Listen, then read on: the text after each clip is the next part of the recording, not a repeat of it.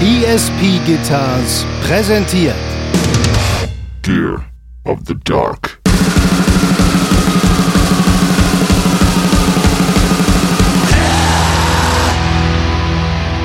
Beziehungsweise als wir zusammen das erste Mal zusammen in Deutschland waren, Weihnachten bei meiner Familie, da hat sie zum ersten Mal in ihrem Leben einen Bud Spencer Film gesehen und hat auch nicht gelacht. Da hätte ich äh, die Beziehung fast wieder direkt beendet. Also da war es so, Alter, äh, du bist hier zu Gast. Wie benimmst du dich, junge Frau, habe ich gedacht. So, ne? Naja, andere Länder, andere Sitten. So, Kein, nächste kein Frage. Benehmen.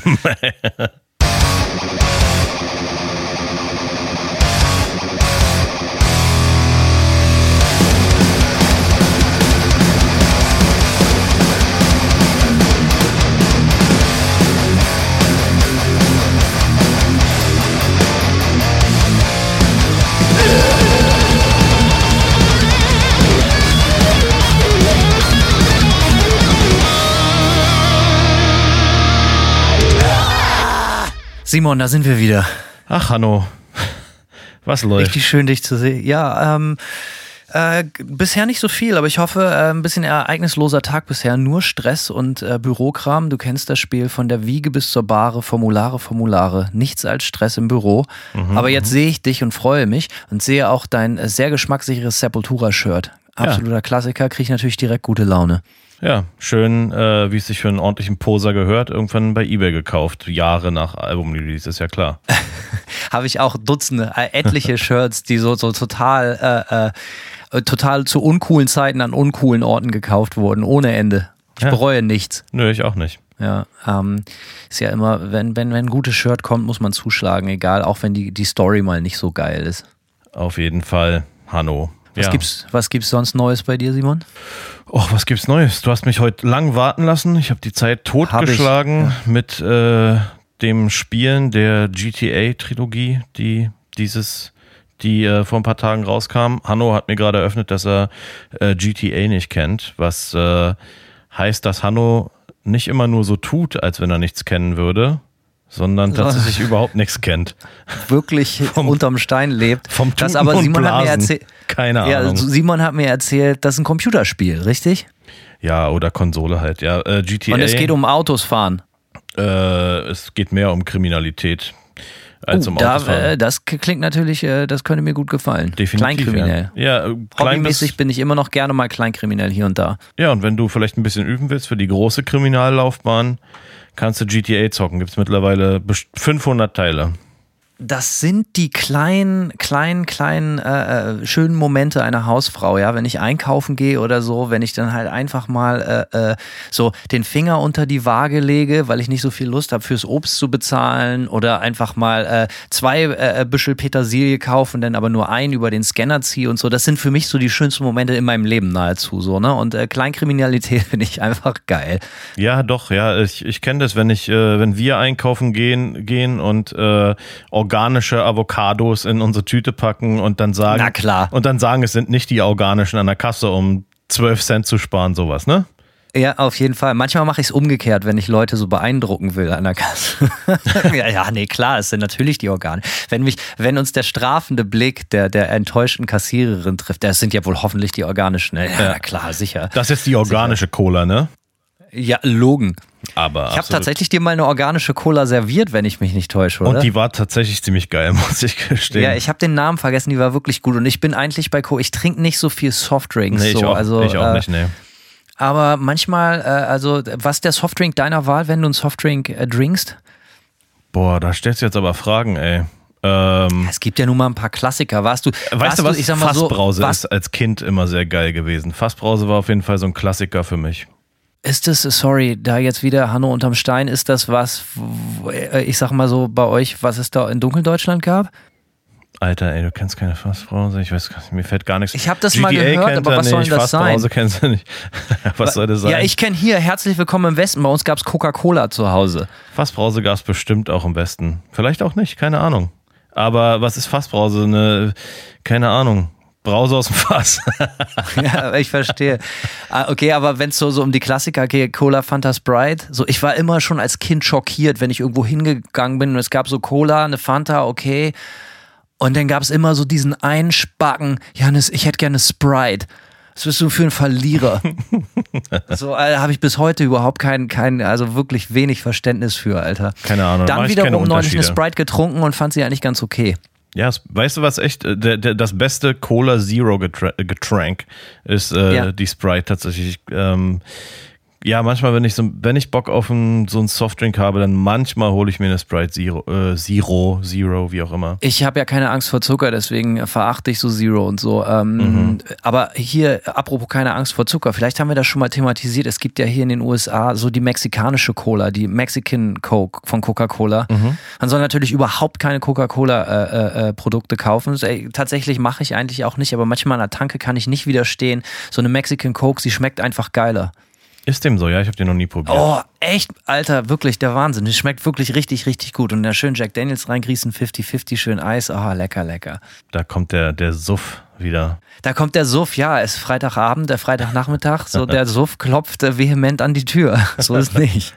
Nach, Obwohl ich jetzt in der ganzen Covid-Zeit, muss ich echt sagen, das Saufen ein bisschen verlernt habe. Es fällt mir immer wieder auf, wenn ich versuche, so ernsthaft ans Glas zu gehen, irgendwie enttäuschen. Ich enttäusche damit nicht nur mich und meine Familie, sondern auch meine Freunde und, und, und Fans, die zu mir heraufschauen und so sein wollen wie ich. ja, das ist, äh, was soll ich dazu sagen, Hanno? Ich meine, du vielleicht mit dem Alter nimmst du doch ein bisschen ab, weißt du?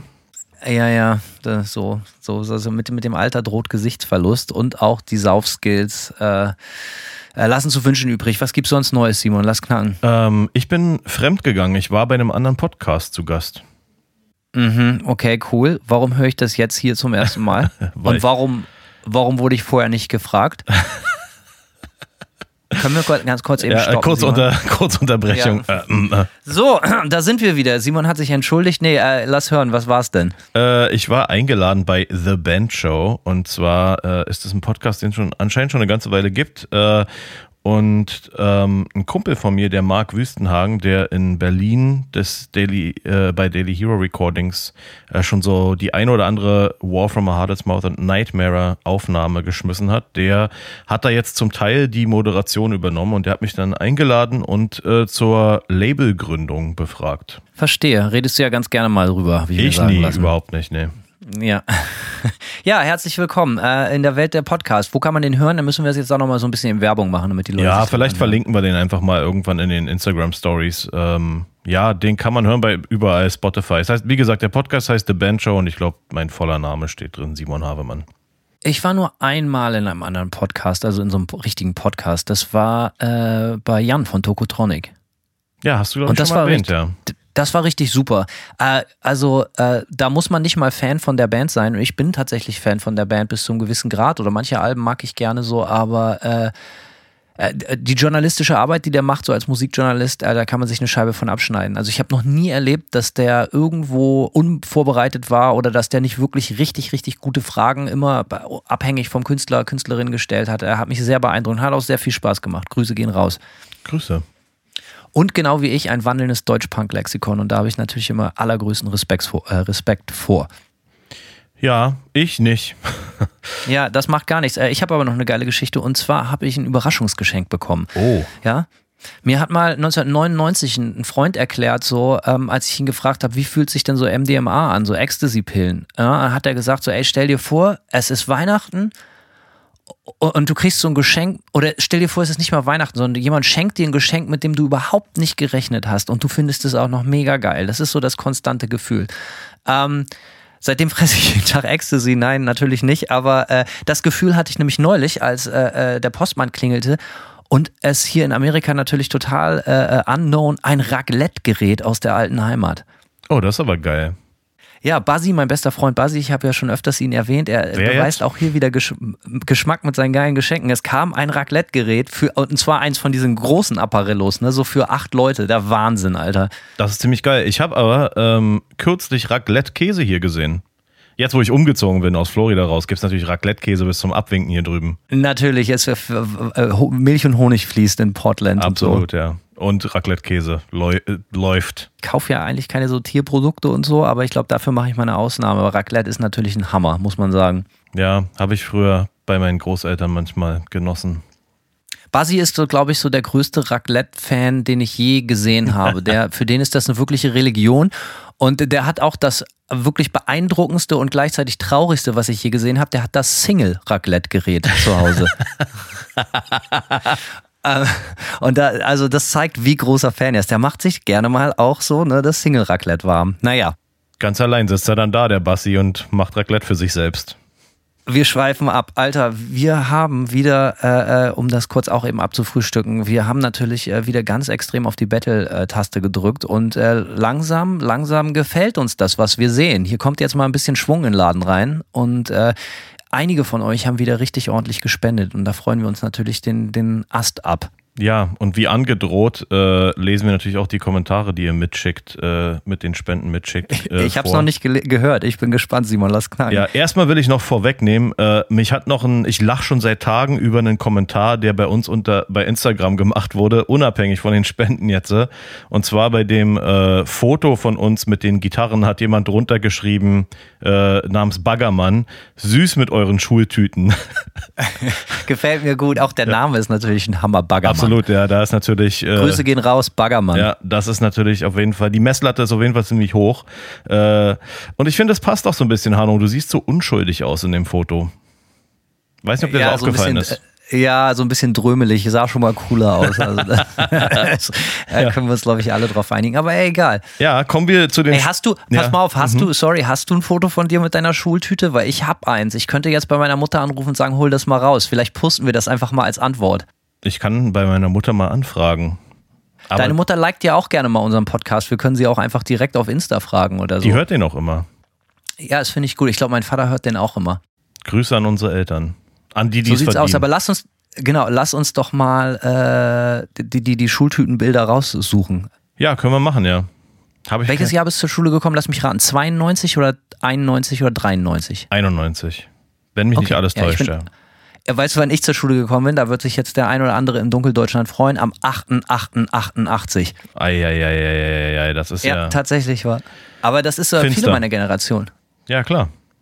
So sieht's aus. Okay, wer hat gespendet, Simon? Äh, können wir ganz kurz, können Mhm. wir mal irgendwie uns auf eine neue Wortregelung irgendwie einigen? Das Wort Spenden klingt so hilflos, so erbärmlich. So wer hat, wie sagt man, wie wollen, wir- wollen wir eine neue Sprachregelung finden? Das Spende ist eigentlich ungeil, weil es ist ja Mhm. nicht so, dass wir äh, haben wir so eine Bittstellung? Sagen wir immer, bitte gebt Geld?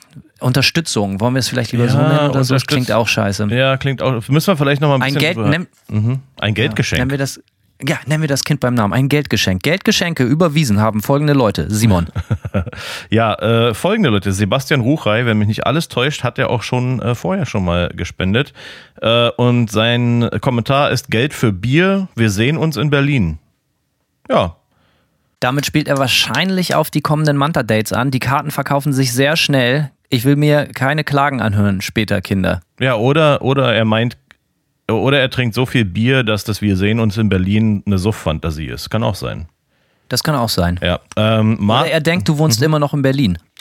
Oder das, ja. Das kann, das kann natürlich auch sein, ja. Bin ich nicht mehr, Sebastian, sorry. Äh, aber vielleicht im Frühjahr. Anyway, äh, Martin Schulze-Weicher und sein Kommentar ist Saufen ist so geil. Ganz klarer Hanno-Fan. Hat er recht, Alter. St- Stark. Also da kommen mir Tränen in die Augen. So, ja, okay. Fall. Also besten Dank dafür. Ja, äh, Sebastian Schilling sagt, hier die nächste Podcast-Million, abgezweigt von meinen BAföG-Milliarden. Grüße aus Thüringen. Ja klar, wer BAföG kriegt, hat natürlich Geld bis zum Abwinken, ey. Wollte ich gerade sagen. Also da darf man sich auch nicht äh, lumpen lassen. Nee, Bar auf für jeden Geld immer in unsere Kasse. Ding, ding, ding. Ähm, dann gibt's, äh, gab es eine Spende von Malte Frömmrich äh, über 6,66 Euro. Ähm, sein Kommentar war Fanboy, aber er ist natürlich offensichtlich satanistische, äh, irgendeine, ja, irgendeine Wir satanistische wollten eigentlich Botschaft. Religion aus diesem Podcast raushalten. Ne? Also Ja, also Malte, dementsprechend. Aber hey, ja, Malte trotzdem. Hey, geile Nummer. Danke, Malte. danke dir. Ähm, Dir sei verziehen. Ausnahmsweise. Äh, Janek Ja ähm, kommentiert ein Bier 11 Dollar. Meine erste Spende kann ich so nicht stehen lassen. Zwei Bier für euch. Hat also Uh, nice. entsprechend äh, mehr als 11 Dollar gespendet. Ähm, Fabienne Blackwater sagt äh, mit seiner Spende eine Bierdusche als Dankeschön für den Gitarrengewinn. Wir haben nämlich da unseren Gitarrenverlosungsgewinner. Äh, ähm, die Glückszahl äh, 69 in Euros. Grüße aus Wow. Berlin von Fabienne. Das ist fast etwas zu großzügig, also da fühle ich mich fast etwas schlecht. Also da ein Teil des Geldes werden wir natürlich wieder zurückspenden an andere gemeinnützige Organisationen. Zum Beispiel. Nicht? Ich weiß nicht, das war natürlich ein rhetorischer Quatsch, natürlich. Vielen Dank. So, Ja. Ende aus. Tausend gehen Dank. wir ins Licht mit der Kohle. Tausend, ja, auf jeden Fall. Damit, damit werden wir uns den Lebensabend finanzieren. Nee, aber hilft uns tatsächlich, um mal äh, ernst zu bleiben, hilft uns tatsächlich auch ein bisschen unsere Editierkosten, laufenden Kosten zu bestreiten. Ähm, ja, von daher, tausend Machen wir Dank. natürlich nicht selbst, ne? Also das muss man mal ganz klar sagen. Also Simon und ich, wir werden, man darf sich das so vorstellen bei dem Podcast. So, wir werden in eine jeweils angemietete Wohnung oder Haus gefahren von einer großen Limo, so die dann wir immer so, so tun, als würden wir da wohnen und da setzen wir uns dann an so einen total klinischen Podcastplatz und nehmen das dann auf und äh, dann steigen wir wieder in die Limo und fahren in so richtigen Häuser. So, und äh, jemand anders editiert das dann und die, die sind ja auch meistens, die Gags sind zum Beispiel auch vorgeschrieben, wie auf einer guten Setlist. Von Otto. Sind die Gags, genau, sind die Gags bei uns auch vorgeschrieben. Richtig, ja. Genau so läuft's. Apropos vorgeschriebene Gags. Äh, wir haben dazu aufgerufen. Wozu haben wir genau aufgerufen, Simon? Die, die letzte, wir haben mal eine FAQ-Folge gemacht, ne? Ist richtig, wir sind aber noch nicht mit allen Spendern durch, mit allen Organspendern. Oh, scheiße, äh, Ja, Verzeihung. äh, Rückwärts abgespielt, wieder zurück zu den äh, Geldgeschenken. Geldgeschenkherren. Ähm, Florian Steinkeller sagt Servus Hanno, Servus Simon. Ich höre euch seit der ersten Folge, war auf drei Manta-Konzerten und feier euren Podcast. Passend zur vorletzten gab es die Oktober Rust direkt als 25-Year Edition auf Vinyl hinterher. Danke und macht weiter so. Ein geiler Kommentar. Erstaunlich, was wir für, wirklich, Ja. vielen Dank. Also ganz ehrlich, also kein Geschleime, das ist natürlich echt der Wahnsinn, wenn man sowas hört. So, ne? Die Leute kaufen sich Platten, weil Simon sagt, die sind geil. Die Leute unterstützen uns, indem sie auf unsere Shows kommen und dann hauen sie auch noch ein bisschen Kohle für die Bierkasse raus. Also wirklich der Hammer. Und von Anfang an dabei, ich weiß, es sind viele von euch, die von Anfang an dabei sind. Äh, Wir nehmen das nicht für selbstverständlich. Äh, Spaß, wirklich äh, kurz mal hier in Klammern. Vielen, vielen Dank. Ist echt richtig nice. Ja, auf jeden. Dankeschön. Ähm, Dominik Klimat hat auch schon ein paar Mal gespendet ähm, und sagt Danke Haben für die, kein Leben oder was? ähm, die denken, dass wir kein Leben haben, glaube ich. Das trifft es wohl eher. Ich glaube auch, ja. Äh, Dominik sagt, danke für die ersten 30 Stunden Gear of the Dark. Äh, für das Bandname-Dropping reichte leider nicht. Die Musik ist eh zu soft und melodisch für den Podcast. Aber bestimmt reicht für ein paar Kaltgetränke oder als Anzahlung für Hases Orange Cap. Wer von uns beide Hase ist in dem Fall, gucken Nee, wir ich mal. habe doch mal die Story erzählt. Ach, Hase, natürlich. Der mir, glaube ich, für 400 Flocken so Hase, wenn du das hörst, ich nehme das Cap immer noch. Ja. Das schreibe ich mir jetzt mal direkt wie, wie ein guter, äh, bü- eine gute Bürokraft direkt auf. Hase nochmal wegen dem Cap anhauen. So. Genau, Anzahlung Hase. steht. Ja, Cap, Dank Dominik. Äh, Danke, Thorsten Dominik. Horstmann äh, hat gespendet und sagt, saugeiler Podcast, weiter so und Prost, danke Torte, läuft. Und dann Mac, den ich äh, letztens genamedroppt habe als coolen Typen, äh, hat uns auch ein bisschen Kohle gespendet mit dem Kommentar, ja, jo, für Bier, aber nicht Koks und Ketamin verwechseln. Ist ein Inside-Joke. Äh, Kann ich nicht versprechen. kann ich auch nicht versprechen. Kann auch mit Bier, kann, das kann man, das kann man alles verwechseln, sieht alles gleich aus für mich.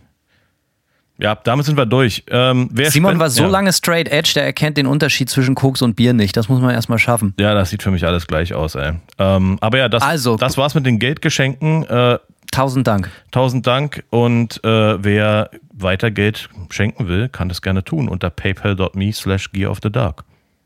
Ja, es hilft tatsächlich, denn damit bezahlen wir unsere, äh, wie sagt man hier, die, die Kosten für den Podcast-Hosting-Dienst und äh, tatsächlich für den netten Kollegen von Simon, der meistens unsere Folgen editiert. Grüße an Stefan. Äh, Stefan, weil wir weiter an der Weltherrschaft hinter den Kulissen arbeiten und nicht für alles Zeit haben.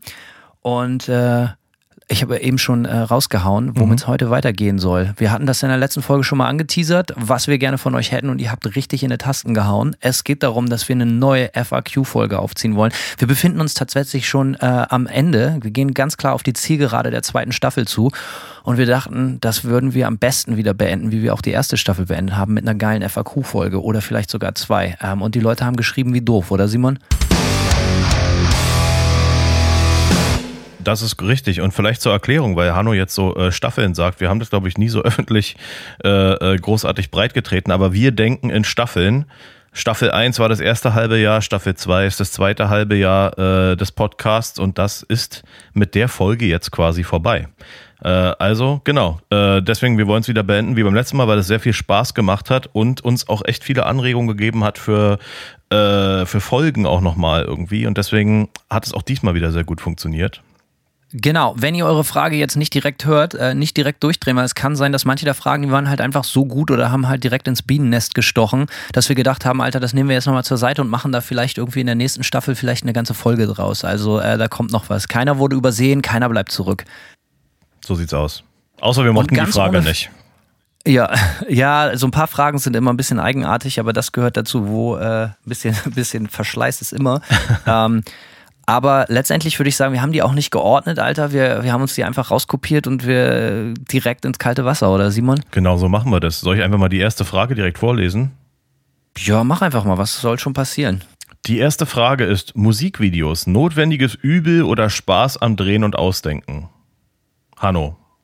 Ja, das habe ich geahnt. Ähm, also, äh, ich finde Arbeit generell scheiße. Also, ne, das muss man ganz klar sagen. Dafür arbeite ich aber eigentlich auch sieben Tage die Woche und für jemanden, der Arbeit scheiße findet, ist das ein bisschen schizophren. Aber ähm, ich, ich, ich, das ist halt immer, ich mache halt immer alle Dinge, die ich mache, mache ich eigentlich so, ich mache, oder sagen wir mal so, ich mache nichts halbärschig. Das bedeutet auch, dass ich mir für Musikvideos eigentlich nach Möglichkeit immer Mühe gebe und mir immer was ausdenke. Und alle Musikvideos, die ich je gemacht habe oder so, habe ich mir eigentlich selber oder zumindest mit ausgedacht und, und da auch irgendwie teilweise Regie geführt und hast du nicht gesehen. Und ähm, ich weiß nicht, ob wir das jetzt neulich schon mal besprochen haben, aber ich kann mich erinnern, wir haben so ein Manta-Video, haben wir mal in Brooklyn geschossen, da weiß ja. ich noch, dass Genau, da habe ich das zum Beispiel, ich kann, also lange Rede, kurz, ich kann die Dinge sehr kurz, aus, äh, sehr schlecht aus der Hand geben. Dementsprechend ist es halt einfach meistens arsch viel Arbeit, weil selbst wenn das der tollste Kameramann ist, ich habe meistens immer sehr, sehr klare Visionen, wie ich das will. Und dann schreibe ich meistens Sekunden genau, wo welcher Schnitt wie gemacht werden muss. Und dementsprechend ist das immer viel Arbeit. Und das Drehen ist unterschiedlich. Äh, das Age of the Absurd Video zum Beispiel haben wir in Berlin in so einer Filmset-Halle gedreht mit den, mit den Praying Mantises. Was ist das deutsche Wort dafür? Diese, diese Gottesanbeterin. Mhm. Hast du das Video mal gesehen? Ist der Wahnsinn. Äh, Manta Age of the Absurd solltet ihr euch mal reinziehen. Da kam nämlich tatsächlich ein Profi-Tiertrainer mit diesen, mit diesen, äh, mit diesen äh, äh Gottesanbeterinnen, die sich dann, wie Irin und ich auch so äh, angekloppt haben die ganze Zeit. Und das war Spaß, weil da mussten wir wirklich nur performen. Da haben wir halt einfach nur, es ist ein klassisches Performance-Video. Du baust einfach das Equipment auf, jeder trinkt ein Sixpack Bier und du gehst ins Licht und äh, spielst einfach so. Das ist relativ easy. Ähm, ansonsten, wenn, wenn du so einen klaren Schedule hast, wo du sagst, Alter, müssen irgendwie 53 verschiedene Szenen gedreht werden, wie so ein Film oder so, dann ist das schon sehr, sehr viel Arbeit und anstrengend und eigentlich mm, mäßig geil, wie ich finde. Ja, ähm, ich erinnere mich, dass das eine Musikvideo, was wir mal mit War from a Hardest Mouth gemacht haben, äh, das einzige so richtig hochprofessionelle, würde ich jetzt sagen. Ähm, da hat ein Kumpel von mir Regie geführt, Florian Freund, äh, sehr talentierter Typ. Und das war halt, das haben wir im Winter aufgenommen in irgendeiner ähm, äh, verlassenen Garage. Es war natürlich saukalt und die haben, äh, die haben dann so ein, Heiz, so ein Heizpilz, glaube ich, haben die noch angekarrt, dass wir irgendwas haben, äh, hatten, um uns äh, zu wärmen. Aber das war auf jeden Fall ähm, ja, das hatten, da haben wir den ganzen Tag Performance gedreht in so einer verlassenen Garage bei mir um die Ecke. Und äh, ich weiß noch, Philipp hat sich am Morgen irgendwie einen Nerv eingeklemmt im Rücken. Der musste dann noch zum Arzt und sich eine Spritze reinjagen lassen.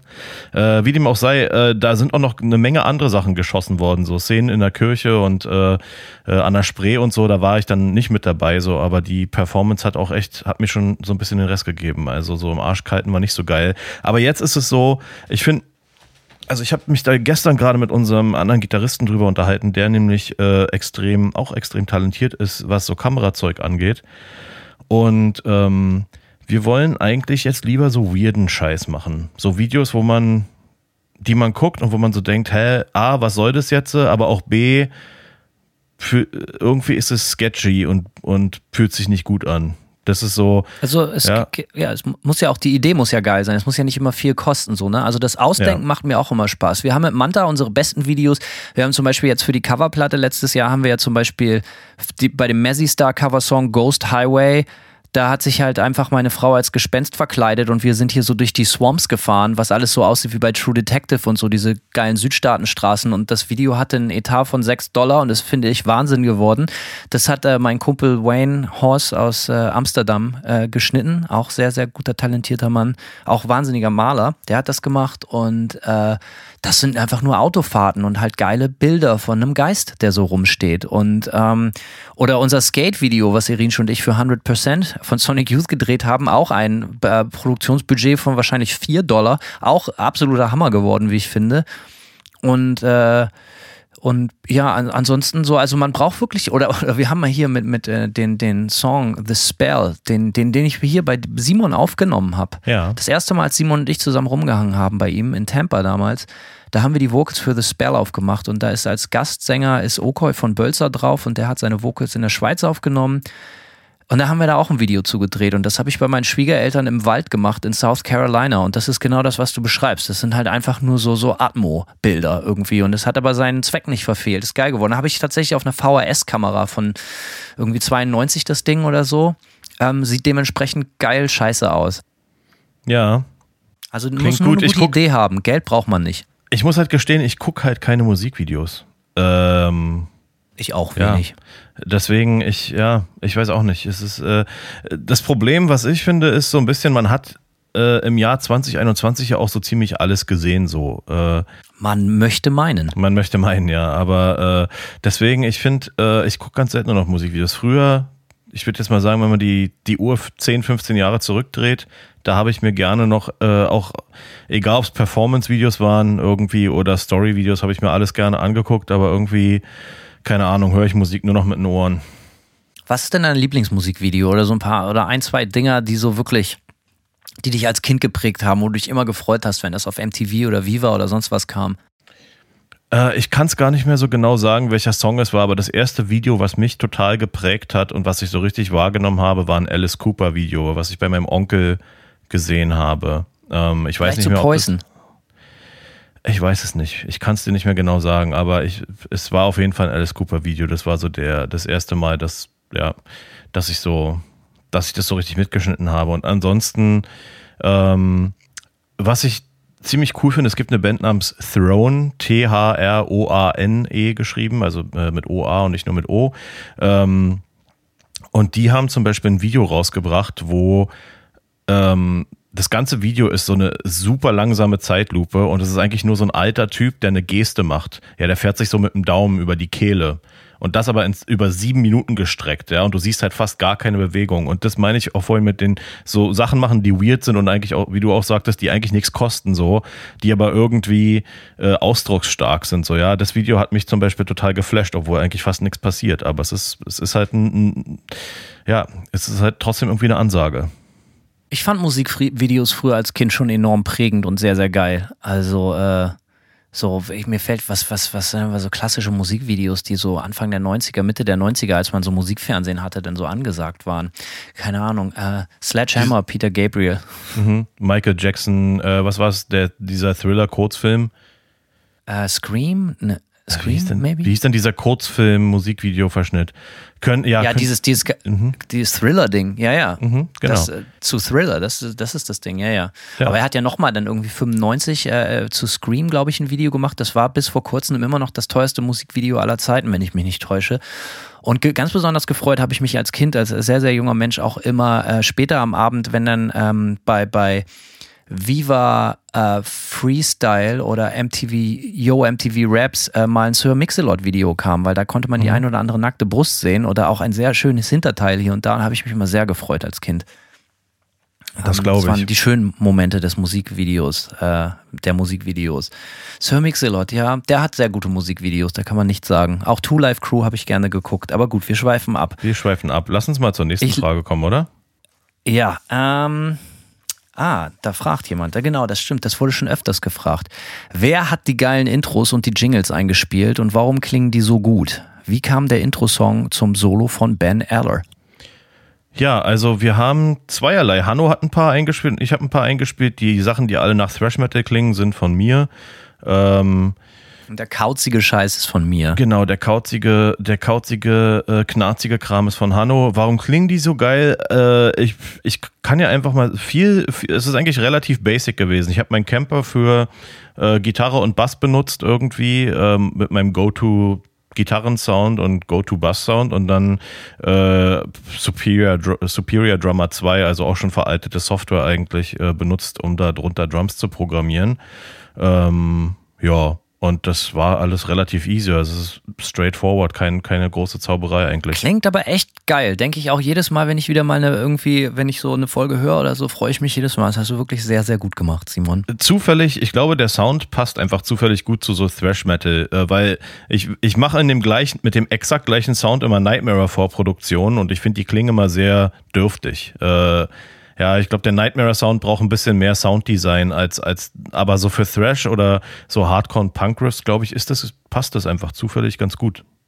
Also wenn es mit Gear of the Dark weitergeht, wir haben das ja schon mal angekündigt, vielleicht machen wir es tatsächlich mal. Wir schmeißen mal ein paar Riffs in den Ring und dann treffen wir uns mal irgendwie, fliege ich zu dir rüber und dann machen wir mal eine Session, du programmierst ein paar Drums, weil die klingen verdammt gut so und dann äh, spielen wir ein paar Gitarren rein und ich treller da ein bisschen rüber und dann äh, machen wir mal einfach irgendwie, was weiß ich, ein, zwei Tracks, die dann hier an unsere Stammkunden rausgehauen werden als äh, Geschenk. Genau und Ben Eller kann ich noch zu sagen, äh, Ben kenne ich schon seit super vielen Jahren. Der ist in den letzten Jahren irgendwie aber zufällig äh, auf YouTube ziemlich groß geworden. Er hat diverse hunderttausend Follower. Ich habe das erst letztens mal mitbekommen.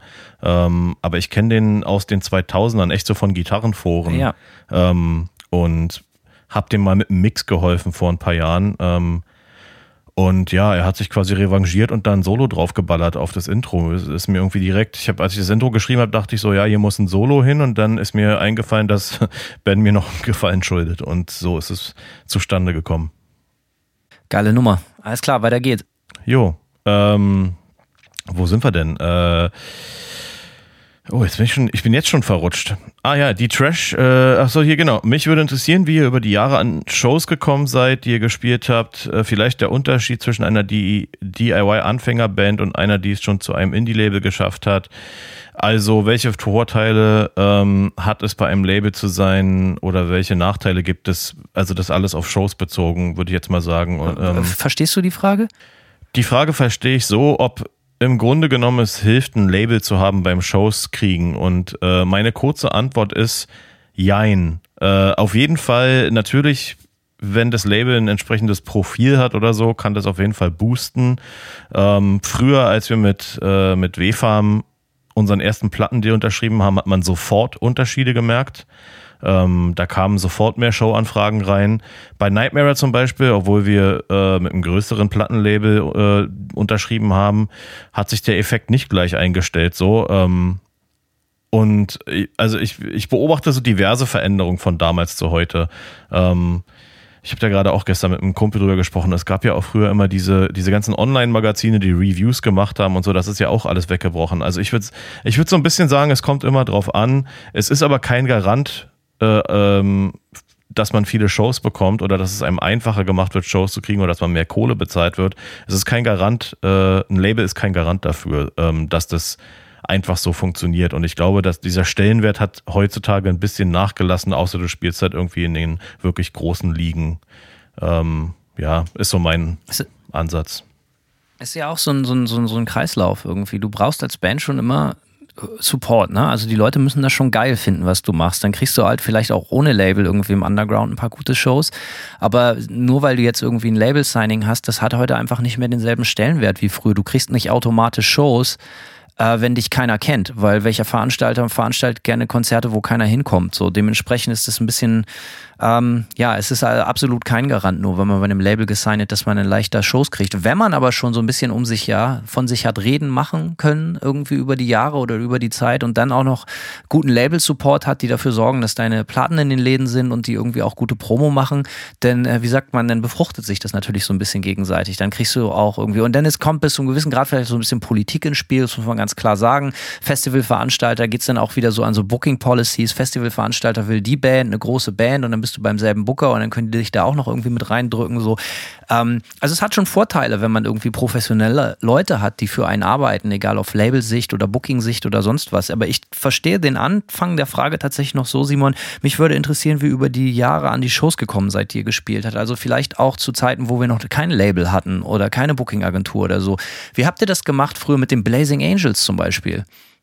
mit den Blazing. Wurde ja auch öfters ja gefragt, dass ja. wir mal wieder darüber reden. Äh, mit den Blazing Angels habe ich ja nur ein, da habe ich ja nur ein Konzert aktiv mitgespielt. Aber du weißt, was ich meine, mit so ja. Bands, die halt eben noch nicht professionell in Anführungsstrichen aufgestellt waren. Also in Berlin gab es schon die Möglichkeit, so ziemlich an jeder Steckdose zu spielen mit irgendwelchen anderen lokalen Berliner Bands. So, ja. Äh, also wir haben tatsächlich auch dann mit Acid Breath, äh, um es mal Acid Breath ist eigentlich das bessere Beispiel, weil wir wirklich sehr, sehr, sehr viele lokale Shows in Berlin gespielt haben.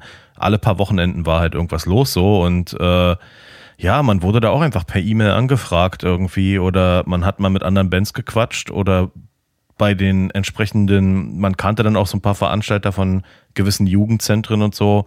Ähm, also da hat, es gab halt einfach, so doof das jetzt klingt, aber es gab halt einfach auch eine lokale so Underground-Nachwuchsszene ähm, und Leute, die für solche Bands auch Konzerte geschmissen haben, so ganz klar. Und da ging in Berlin echt viel. Also ich kann mich erinnern, dass ich so mit 14, 15 wirklich einen großen Teil meines Taschengelds dafür ausgegeben habe, dass ich mir Leerkassetten gekauft habe, Demo-Tapes überspielt habe und für Briefmarken und die äh, in Briefkasten gesteckt hat. An wirklich alles. Ich habe mich auf mein Bett gesetzt mit einem Telefonbuch und gesehen, hey Bremen, was gibt es für Musikclubs, was gibt es für Freizis, was gibt es für Kneipen, ich war da immer schon so ein bisschen eher der Machertyp. Ich behaupte gar nicht, dass das von Erfolg gekrönt war, weil die meisten haben sich nie zurückgemeldet. Ich habe mein ganzes Taschengeld umsonst ausgegeben. Aber äh, das war noch so ein bisschen die alte Schule, einfach Initiativbewerbungen. Ihr wisst, alle Initiativbewerbungen sind immer so ein bisschen äh, zweischneidiges Schwert. Es ist immer besser, wenn man selber gefragt wird, als wenn man jemand anders fragt, hey, darf ich da spielen oder so. Und hier und da auch einfach ganz dreist selbst eingeladen, einfach reingequatscht. Das kann ich auch immer nur empfehlen.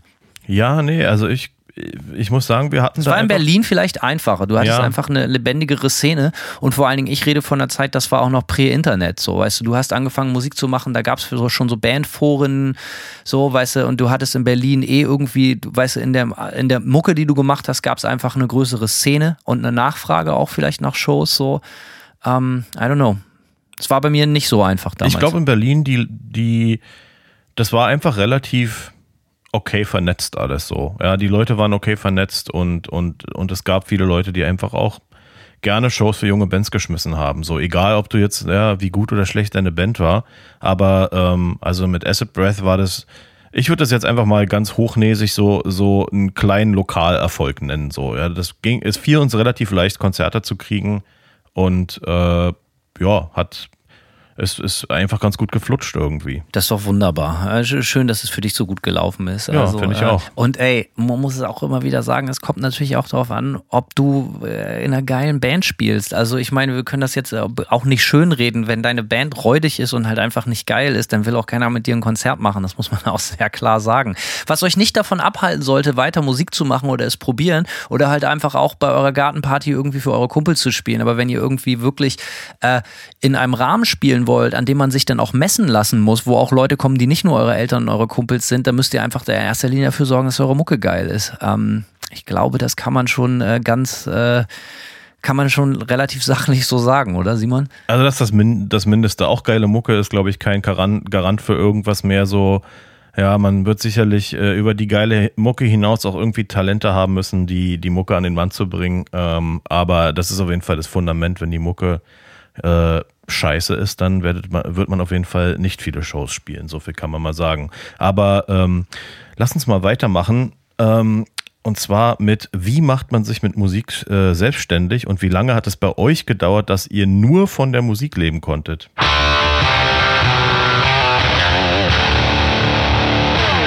Ja, Simon, hau rein. Ja, bei mir hat es äh, mehr oder weniger bis jetzt gedauert. So, also als wir mit äh, War from a Harlot's Mouth äh, wir waren ja extrem, wir haben extrem viel getourt. Irgendwie 100 Shows im Jahr war so Standard für ein paar Jahre, aber gelebt hat davon kein Schwanz. Ja, muss man ganz klar sagen. Ähm, und das war halt immer mal, nach einer guten Tour gab es halt immer mal ein Taschengeld so und ich sag mal, ja, dann ist man damit auch mal zwei, drei Monate über die Runden gekommen, wenn man sich angestrengt hat, so, aber äh, ja, man kann nicht davon reden, dass, dass, dass man davon leben konnte. Und für mich war jetzt, ich habe dann halt auch angefangen, einfach viel im Dunstkreis von Musik zu machen. Ne? Mastering hat geholfen, äh, mir meinen Lebensunterhalt zu verdienen und jetzt das Label auch.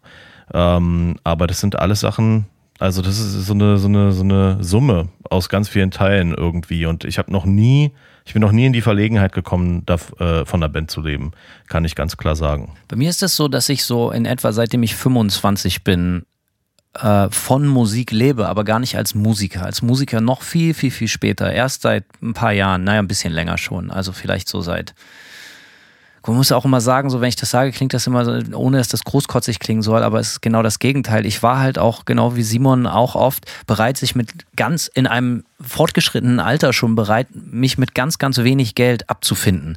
Wo ja. andere Leute, die deutlich jünger waren als ich, so irgendwie die beide Hände über dem Kopf zusammengeschlagen hätten, gesagt haben, ihr kannst davon leben. Also es war für mich total normal, mit Anfang 30 irgendwie was weiß ich, von 500 Euro im Monat zu leben und irgendwo auf einer Couch zu pennen oder irgendwie so. Dementsprechend, äh, jetzt ist es so ein bisschen anders und jetzt würde ich das auch nicht mehr tauschen wollen, weil jetzt äh, möchte ich auch das gute Leben nicht mehr missen oder das normale Leben, was äh, äh, angemessen ist, wie ich finde.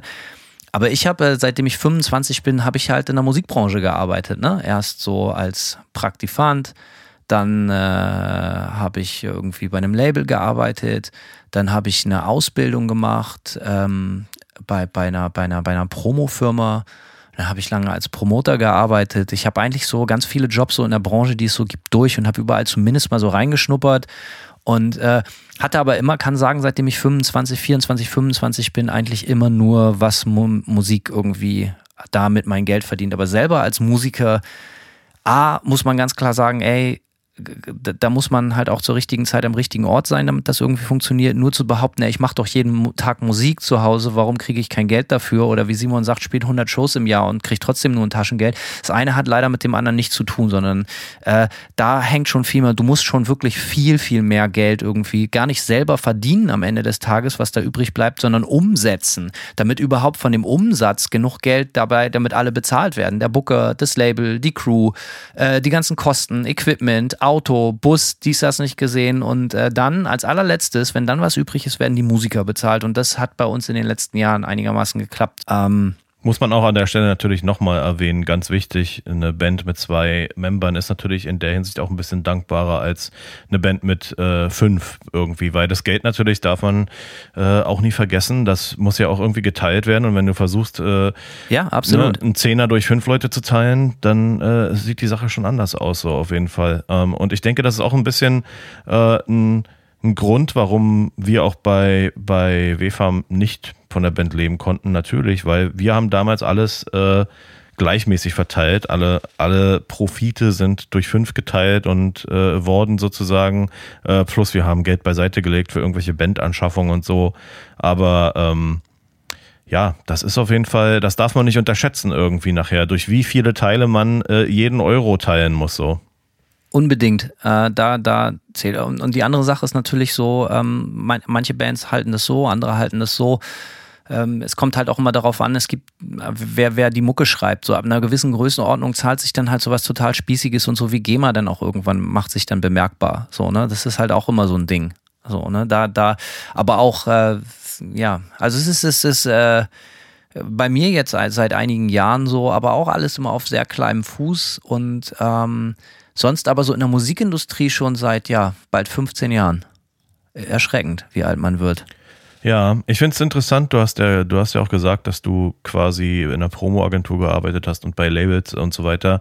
Ich habe irgendwie ich bin total unfähig dazu, unter anderen Leuten zu arbeiten. Das ist aber auch mein Problem gewesen. So, also ich, weil du auch meintest so von wegen ne, mit 30, äh, mit 500 Euro im Monat klarkommen, so, das habe ich auf jeden Fall auch sehr, sehr lange durch, einfach weil ich überhaupt nicht dazu in der Lage war, mich äh, anzupassen und immer versuchen musste, irgendwie meinen eigenen Stiefel durchzuziehen. So. Und das ist, ich muss, da kann ich mich jetzt auch entsprechend entblößen. Ich muss einfach sagen, das hat jetzt auch bis äh, Mitte der 30er gebraucht, bis das so richtig Form angenommen hat bei mir so.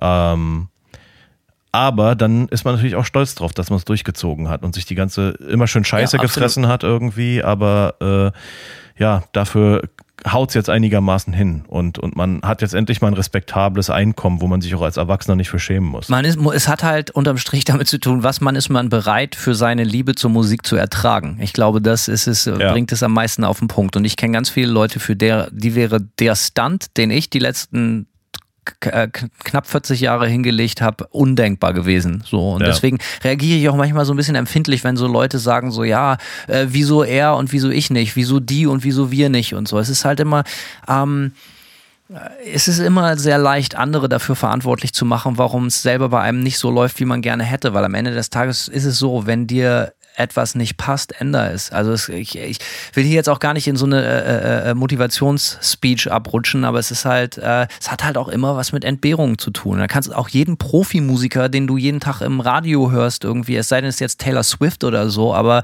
ähm, keine Ahnung. So, ich kenne die Leute, die ich kenne, die, die irgendwie coole, in Anführungsstrichen, Rockmusik oder gitarrenorientierte Musik machen, die davon leben, die hatten auch alle ganz viele Jahre, wo es echt bitter war. Und, mhm. und das hat ewig gedauert. Oder bei manchen ging es auch ein bisschen schneller. Uh, und die hatten dann aber nur ein paar Jahre Erfolg und sind jetzt wieder zurück am, hinterm Tresen und machen jetzt wieder Bier auf. So, das muss man auch mal sagen. Für mich, ich empfinde es, by the way, als totalen Segen, dass ich relativ spät erst in der Lage war, von der Musik zu leben. Weil ich kenne ganz viele, bei denen hat das 10, 15 Jahre früher geklappt und die, äh, ja, die sind jetzt, äh, arbeiten in der Kneipe ganz viele und sind ihr bester Kunde. Das sage ich ganz ehrlich. Ähm, Finde ich auch nicht so sexy. Darüber musste ich auch in, in den letzten Monaten öfter mal nachdenken, dass es tatsächlich kein kein so äh, schlechter Umstand ist, dass das jetzt erst so spät klappt, so äh, mit, mit gewissen Sachen, weil man natürlich auch über die ganzen Jahre Scheiße fressen eine ganze Menge lernt, so das darf man ja auch nicht vergessen. Man nimmt ja Lebenserfahrung mit und man nimmt äh, auch viele Erfahrungen in der Musikindustrie mit irgendwie und die formen ja dann auch so ein bisschen äh, das, was man tut quasi. Und, und ich glaube, hätte ich, ich kann zum Beispiel ganz klar sagen, ich hätte vor fünf Jahren hätte ich kein Label starten können, einfach weil mir noch die letzten fünf Jahre oder die letzten vier Jahre äh, äh, Erfahrung gefehlt haben, dass es Klick macht so einfach, ja. Und äh, dann hat man halt einfach nochmal fünf Jahre mehr Scheiße gefressen oder ist halt mit irgendwelchen Deals unglücklich gewesen oder mit dem Verhältnis zwischen äh, äh, ja, Label und Bands und so weiter, aber auch daraus hat man dann doch nochmal was lernen können, was man, was dann mir jetzt hilft, einfach Sachen umzusetzen irgendwie so. Und von daher, ich bin, bin da auch nicht bitter so. Also ich äh, bin nicht traurig darüber, dass ich, dass es lange gedauert hat, bis es, bis es quasi richtig funktioniert hat. Und wenn wir jetzt schon dabei sind, diese Frage ernsthaft zu beantworten und sie nicht wie gewohnt, immer wenn es ein bisschen persönlich wird, ironisch äh, vom Tisch zu wischen, äh, ich gucke gerade hier in diese Kamera und ich sehe Simon da mit einem Sepultura-Shirt äh, sitzen und ich gucke hier zur Seite und sehe, dass an meinen Kinderzimmerwänden in meinem Büro mit fast 40 dieselben Poster hängen wie auch schon mit 12 und 15 und so. Und äh, uns hören ganz viele Leute zu und ich äh, unterhalte mich gerade mit Simon darüber, irgendwie, welche Bands wir geil finden und was wir an Musik schön finden und, und erzählen euch unsere Stories. Ähm, und ansonsten habe ich gerade eine neue Platte aufgenommen, spiele hoffentlich ein paar wieder ein paar Live-Konzerte. Und äh, wenn ich hiermit fertig bin, mache ich vielleicht Mucke an, die mir gefällt. Also es ist schon ein geiles Leben. Und da geht es gar nicht darum, ob das jetzt 500 Euro sind oder 500.000 Euro im Jahr, sondern es geht darum, dass das genau das Leben ist, was ich mir so gebaut habe, wie ich es wollte.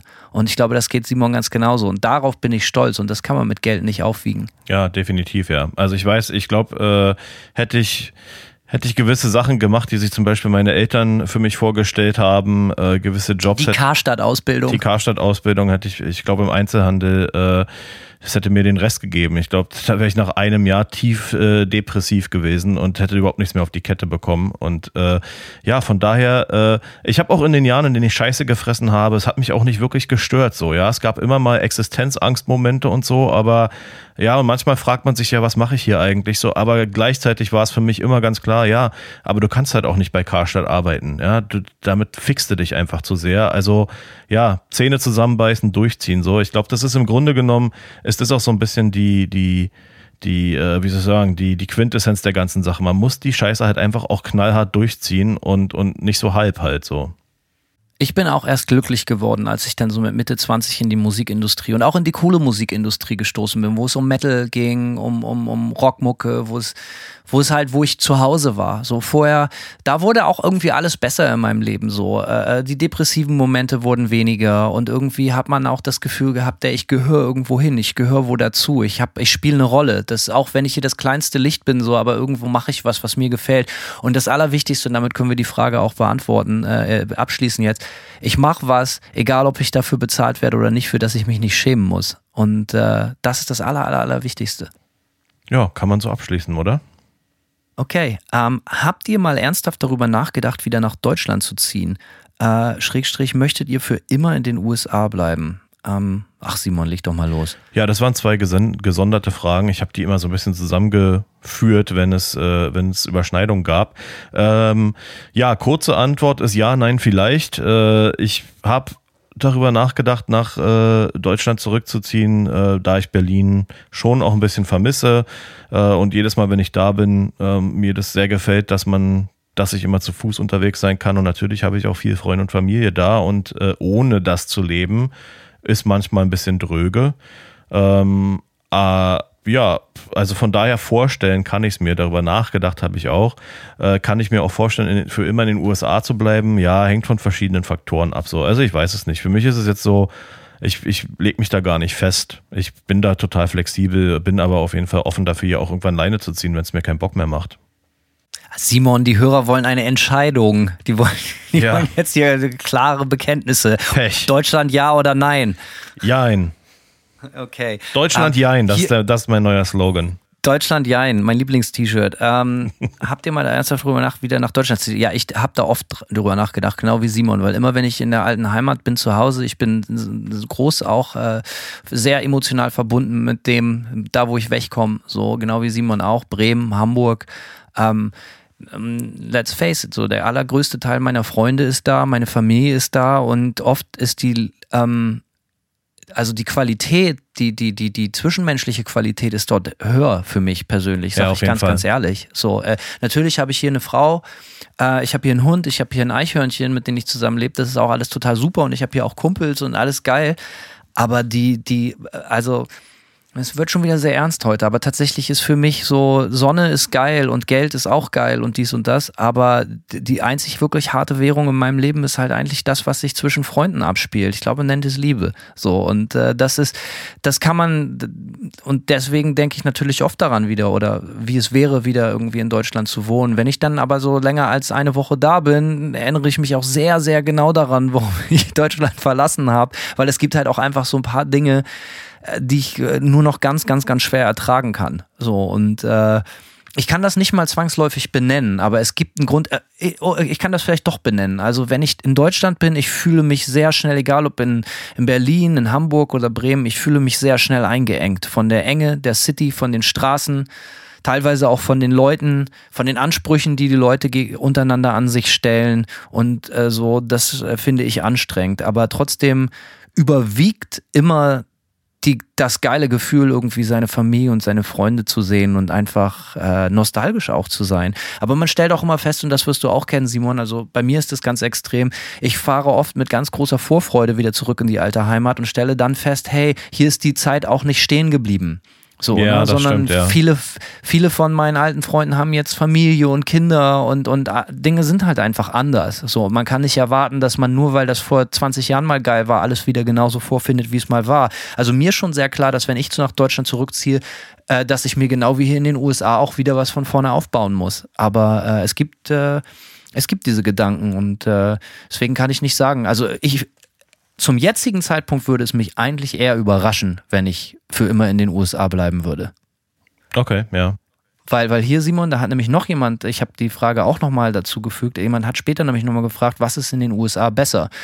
Äh, sehr schwer, das zu beantworten, aber eine Sache ist sehr leicht zu beantworten. Es ist auf jeden Fall in den USA sehr, sehr viel leichter, total abzufacken und in eine Downward-Spirale zu geraten, finanziell und äh, gesundheitlich und hast du nicht gesehen. All diese Sachen sind kein Klischee, sondern leider völlig wahr und sagt über Deutschland, was ihr wollt. Äh, ein soziales Netz, was einigermaßen funktioniert, ist so unfassbar geil und äh, man nimmt es oft für selbstverständlich und man vergisst es ganz schnell. Ähm, wenn man nicht mehr da ist. Und wenn man nicht mehr da ist, vermisst man es ganz schnell. Denn ich habe hier auch, genau wie Simon, auch so viele Scheiße erlebt. Und die Bürokratie, wo immer alle drüber äh, äh, meckern oder so. Auch hier gibt es genauso viele Scheiße, die genauso ätzend ist. Und deswegen könnte ich mir eigentlich vorstellen, nur in den USA zu bleiben, wenn ich irgendwann mal richtig viel Geld habe. Weil arm sein ist hier definitiv drei bis fünf bis achtmal so hart wie arm sein in Deutschland. That's safe. Ja, definitiv. Ich glaube, äh, es gibt hier auch, was mir, was mir auffällt, in, in fast jeder amerikanischen Stadt, in der ich war, äh, dass es einfach auch echt harte Ecken gibt, die, was man, man kennt das so in Deutschland nicht so. Ja, das ist äh, also einfach wirklich harte Pflaster so, wo man ähm, ja ein anderes Niveau von, keine Ahnung, Obdachlosigkeit, ein, ist gerade in Portland hier ein Riesenthema so. In Portland hast du halt äh, eine extrem große Obdachlosenpopulation so und ähm, Du hast in halt, LA auch so ja, krass mittlerweile. Ja, du ja. hast halt so Zeltstädte äh, entlang der Autobahn und so ein Zeug und ähm, und das sieht man in dem Niveau in Deutschland nicht so stark so und ich will damit ich, und ich meine es auch nicht nur so, man sieht es nicht nur nicht, ich glaube auch tatsächlich in den Ausmaßen existiert es in Deutschland einfach nicht. Das Elend und die Armut und äh, der abgefuckte Scheiß, das ist alles etwas, nennen wir es einfach mal ein bisschen stabiler in Deutschland. So und das ja. Gewaltlevel ist hier auch ein anderes. Auf ja. jeden Fall, absolut, ja, genau, ja. Also es ist, äh, ja, also ich, ich kann eigentlich echt nicht sagen, dass äh, da, Gefällt mir hier irgendwas besser? Die Frage muss man sich ja auch stellen. Die eine Sache, die mir aufgefallen ist hier, die ich gut finde, ähm, ist, dass man leichter mal eine Chance kriegt, sich mit irgendwas zu beweisen. So, äh, dass nicht so auf den Lebenslauf geguckt wird, sondern wenn du irgendwas ablieferst, was geil ist äh, und was irgendwem gefällt und äh, ja, dann kannst du daraus eine Karriere machen so. Und das ist glaube das ist in Deutschland Absolut. definitiv ein bisschen schwieriger. Ähm, da zählt da zählt der Bildungsweg irgendwie anders. Und ich will äh, ist es cool oder nicht? Es ist cool, wenn man für, ich glaube, für solche ja, Überlebenskünstler wie Hanno und mich ist sowas ziemlich cool. Ähm, ich will damit aber auch gar nicht sagen, dass ein vernünftiger äh, Bildungsweg nicht äh, die bessere Wahl ist. So, aber ähm, doch finde ich peinlich. Ja, stimmt, Bildung ist peinlich. Gibt's Bildung auch als ist peinlich. Siehst du, die, hat, haben die Südstaaten schon richtig Einzug gehalten ja, nee, Hanno. Bildung ist peinlich. Ich finde, wir haben, wir haben jetzt schon zwei T-Shirt-Slogans. Deutschland jein und Bildung ist peinlich. Geht los, ey. Ja. nee, aber was ist besser in den USA? Eigentlich hat Simon das perfekt auf den Punkt gebracht. Du kriegst hier schneller eine Chance, einfach den Larry zu machen. Du kannst halt einfach behaupten, ey, ich mach das. Und dann sagen die Leute halt, nee, kann, darfst du nicht, sondern die Leute sagen, okay, zeig. Genau, so, ne? zeig mal Und dann her. musst du halt aber auch, zeig mal her, und dann musst du auch abliefern. Und äh, Simon und ich liefern unglaublich gerne ab und auch sehr, sehr gut. Und ähm, Dementsprechend Spaß beiseite ist das auf jeden Fall viel wert. Und das ganze soziale Klima ist, ist äh, in beiden Ländern fürchterlich. Das, ich weiß nicht, ob das einfach die Zeit, ob wir uns äh, wirklich sehr nah an der finalen Apokalypse befinden. So der Hass zwischen den Menschen und der in der Luft liegt, ist in beiden Ländern einfach widerlich und bis zum Extrem nicht mehr auszuhalten, teilweise. Ähm, aber ansonsten, was gefällt mir hier besser? Das Wetter gefällt mir hier besser. Und das ist ein offenes Geheimnis. Äh, man gewöhnt sich sehr, sehr schnell daran, dass man irgendwie so eine Garantie auf den Sonnenschein hat und äh, man wacht auf und die Sonne Sonne scheint. Simon flüchtet da natürlich dann direkt auf die andere Seite, die dunkle Seite der Macht. Ja, hier regnet es auch schon Hammer. seit Tagen. Es ist wunderschön. Ja, es ist wunderschön. Ne? Und äh, hier, hier ist nämlich das Wetter heute auch scheiße. Ich habe mich heute schon fast zweimal aufgehangen. Also man wird auch sehr sensibel. Und ähm, ja, also lange Rede, kurzer Sinn. Ich glaube, es ist in Deutschland einfach die sicherere Wette.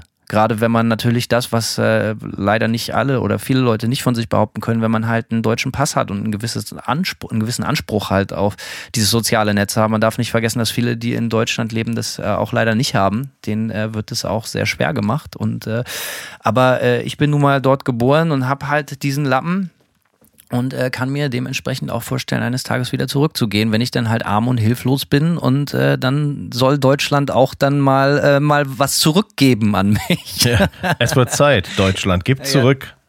Ja, ja Deutschland, Zahltag. naja. Ähm, also, die große Antwort ist Jein. Wir werden sehen. Genau, ja. Und die Folgefrage äh, war noch, ob, äh, wenn man in den USA lebt, nachvollziehen kann, warum Trump gewählt wurde. Äh, von außen kann man es überhaupt nicht verstehen. Kann man es von außen nicht verstehen, Alter? Ihr habt doch in Deutschland auch die scheiß Gewagte These. Die scheiß ja, AfD. Genau. Äh, Impf 25 Prozent in Sachsen oder was weiß ich, wie viel das sind, ey. Ja, Impfverweigerer gibt's auch. Also keine Ahnung, die Arschlöcher gibt's überall. Ich meine, klar ist es vielleicht hier prozentual ein bisschen, äh, ein bisschen äh, äh, extremer so, aber muss man, aber äh, die, die ich, das Verhalten dahinter ist doch das gleiche so. Also ich sag mal, ich, ich finde, man müsste sich das aus deutscher Sicht auf jeden Fall zumindest vorstellen können, denn auch wenn die Beispiele vielleicht ein bisschen weniger sind als hier in den USA, aber die gleichen äh, äh, Mechanismen sieht man. Ja, Rechtspopulismus äh, knallt auch in Deutschland so äh, und nichts anderes ist ja ist ja die ganze Trump-Scheiße gewesen. Das ist ja einfach nur äh, Rechtspopulismus äh, mit einem Vorschlaghammer in die Fresse so und äh, da gibt's halt immer Leute, die darauf anspringen. Also von daher, ja, kann man sich vorstellen, äh, ja, müsste man sich, kann müsste man, man sich natürlich vorstellen nachvollziehen. Ja, und das kann man auch total nachvollziehen, weil man jeder von uns halt weiß, dass Menschen halt auch einfach äh, schwierige Leute sind, so generell. Ja. Und äh, ähm, äh, dementsprechend, ja, ich kann, ich, also ich und es gibt auch, ähm, darf ja nicht vergessen, dass es auch in ganz in Deutschland und Europa sehr viele Trump-Befürworter gab. Natürlich irgendwie in den äh, Vorzeigemedien wird das natürlich so nicht berichtet, aber es gibt natürlich auch viele Leute, die sagen, ja, endlich äh, starker Mann und endlich, ich, die Leute, die sich sowas auch für Deutschland wünschen, total eklig. Aber selbstverständlich äh, kann man das alles nachvollziehen. Es ist auch leider alles erklärbar. Ähm, weil einfach Leute sehr, sehr ungern für sich selber denken und weil auch Leute sehr, sehr ungern Verantwortung für sich selber übernehmen und weil Leute vor allem sehr, sehr gerne die Schuld auf andere schieben. Und das So ist der Grund, aus. warum die AfD angesagt ist und Trump angesagt war. Ähm, oder ist, äh, nicht wahr, sondern ist. Und äh, das wird sich auch nicht ändern, weil Leute sind wie Leute. Und gerade in diesen Zeiten, äh, äh, anstatt irgendwie, äh, also ich, ich, ich denke auch manchmal, die Leute sind immer brauchen sehr viel ihrer Kraft darauf, sich über Leute, äh, so über Leute wie Trump und die AfD extrem aufzuregen und dagegen zu kämpfen. Und das mag auch alles richtig sein. Aber ich finde, man sollte auch vorsichtig mit seinen Ressourcen sein, weil es ist viel wichtiger, ein positives Gegenbeispiel zu stellen. Und halt einfach kein Idiot, kein Arschloch zu sein. Das würde manchmal viel mehr helfen. So. Und äh, gibt einem auch nicht das Gefühl dieser Hilflosigkeit. Ah, der Kampf gegen Windmühlen, weil Menschen ja alle scheiße sind. Sei doch einfach kein Idiot. Damit fängt's mal an. Äh, Ist auf jeden Fall das, die Basis, so ja. Das ist auch eine Erkenntnis, die, die, die mir irgendwann gekommen ist. So weil ich durchaus ein extrem politisch interessierter Typ bin, so, aber äh, ganz ehrlich, nach vier Jahren Trump äh, war ich so ausgelaugt von der ganzen Scheiße und mich über alles aufzuregen. Mega. es hat mich einfach äh, auch echt gefickt so. Also und äh, ich bin auch zu dem Schluss gekommen, so, ey, ich kann, ich kann, ich habe nur einen begrenzten Einfluss, ich kann hier drüben ja nicht mehr wählen, so. Ich habe überhaupt keinen Einfluss außer meinen positiven Einfluss, den ich auf meine Mitmenschen ausüben kann. Und das ist, äh, das ist halt trotzdem wichtig so. Mehr kann man, mehr kann man zum Teil nicht machen so. Und ja, wer wählen gehen kann, äh, soll wählen gehen und äh, hoffentlich so eine Scheiße verhindern. Aber gut, ähm, wie gesagt, muss man Ja, sich, kann man sich alles vor- politisch Nö, werden. kann man sich alles vorstellen, ist die kurze Antwort. Äh, leider Gottes ja. So. Aber wird auch viel, wird, äh, um jetzt mal mit dem Thema zu brechen, viel äh, lockere Frage ist, was ist euer liebster Bud Spencer und Terence Hill Film? Ja, da bin ich gespannt, Simon. Mir fällt der Titel nicht ein, aber die fahren immer so mit Buggies rum. Ah, okay, okay. Ähm, Welcher Teil ich frage mich, das? ob das derselbe ist. Also mein Lieblingsfilm ist tatsächlich, und das ist natürlich auch sehr passend für Florida Hanno, ist Miami Corps. Nee, ist nicht derselbe. Miami Cops fand ich auch geil damals, ja. Extrem starker Film, so auch finde ich mit die stärkste Phase der beiden. Ähm, ja, ich war nie so äh, Team von diesen ganzen Italo-Western-Dingern, von diesen ganzen, äh, äh, diese, diese, diese Western-Anleihen, sondern ich mochte eigentlich immer die äh, Bud Spencer und Terence Hill-Filme, die so in der, in der Anführungsstrichen Neuzeit spielen, also so in der Zeit, in den guten alten 80ern oder 70ern oder so. Ich mochte auch immer, äh, ja, einfach, ich mochte einfach die, alles an der ganzen Ästhetik. Auch am liebsten waren mir immer die Opfer der beiden, insbesondere von Bud Spencer, sehr schlecht gekleidete Asiaten, die mit äh, Faustschlägen oder mit flacher Hand direkt durch den Laden geprügelt werden. Fantastisch. Ja, mit der flachen Hand das, äh, und mit dem schallenden Geräusch, ja.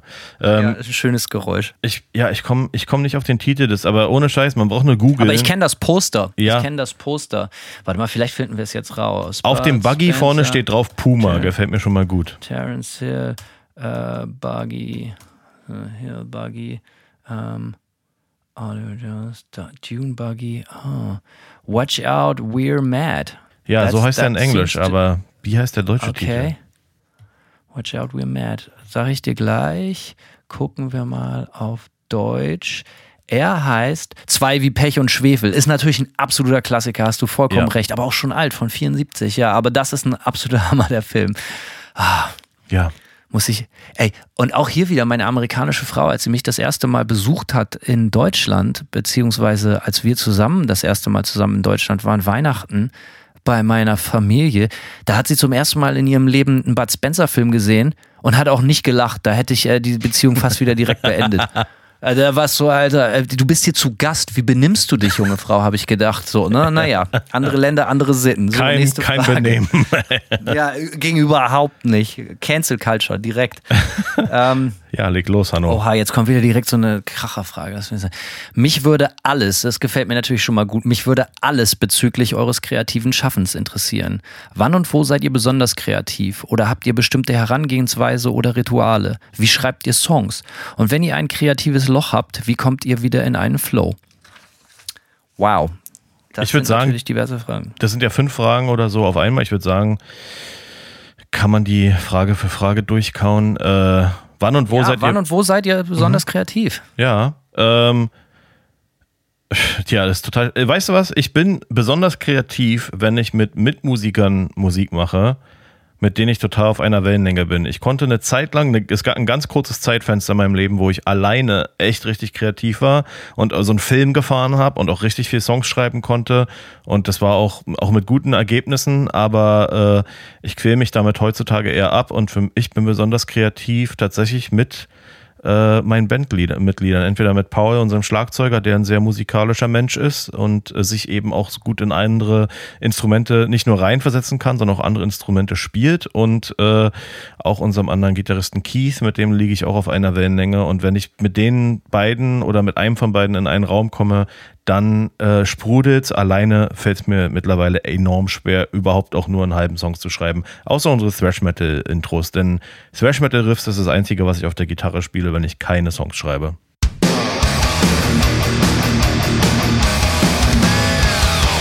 Ja, siehst du, ähm, ich hatte so Phasen, ich äh, nenne sie mal, mal die Golden Years, so als ich so, was weiß ich, äh, später Teenager, Anfang 20, so, da hatte ich immer jede Nacht, die ganze Nacht, da hatte ich auch immer nur schon, also ich habe direkt nach dem Abi, ich habe dann nicht studiert, sondern ich habe alles immer direkt auf eine Karte gesetzt. Ich bin dann nur Musiker gewesen, habe mich mit Nebenjobs irgendwie äh, über Wasser gehalten und da war das natürlich Religion so, ne? Da war ich in jeden Tag, wenn ich nicht gerade irgendwo irgendwie so Lohnarbeit nachgehen musste, und das habe ich auch versucht, so gering wie möglich zu halten, war ich die ganze Zeit, hatte ich die Gitarre in der Hand und ich hatte immer so große Notizbücher und habe da Texte reingeschrieben und, und mir Sachen ausgedacht und äh, Gedichte geschrieben und all so ein Scheiß.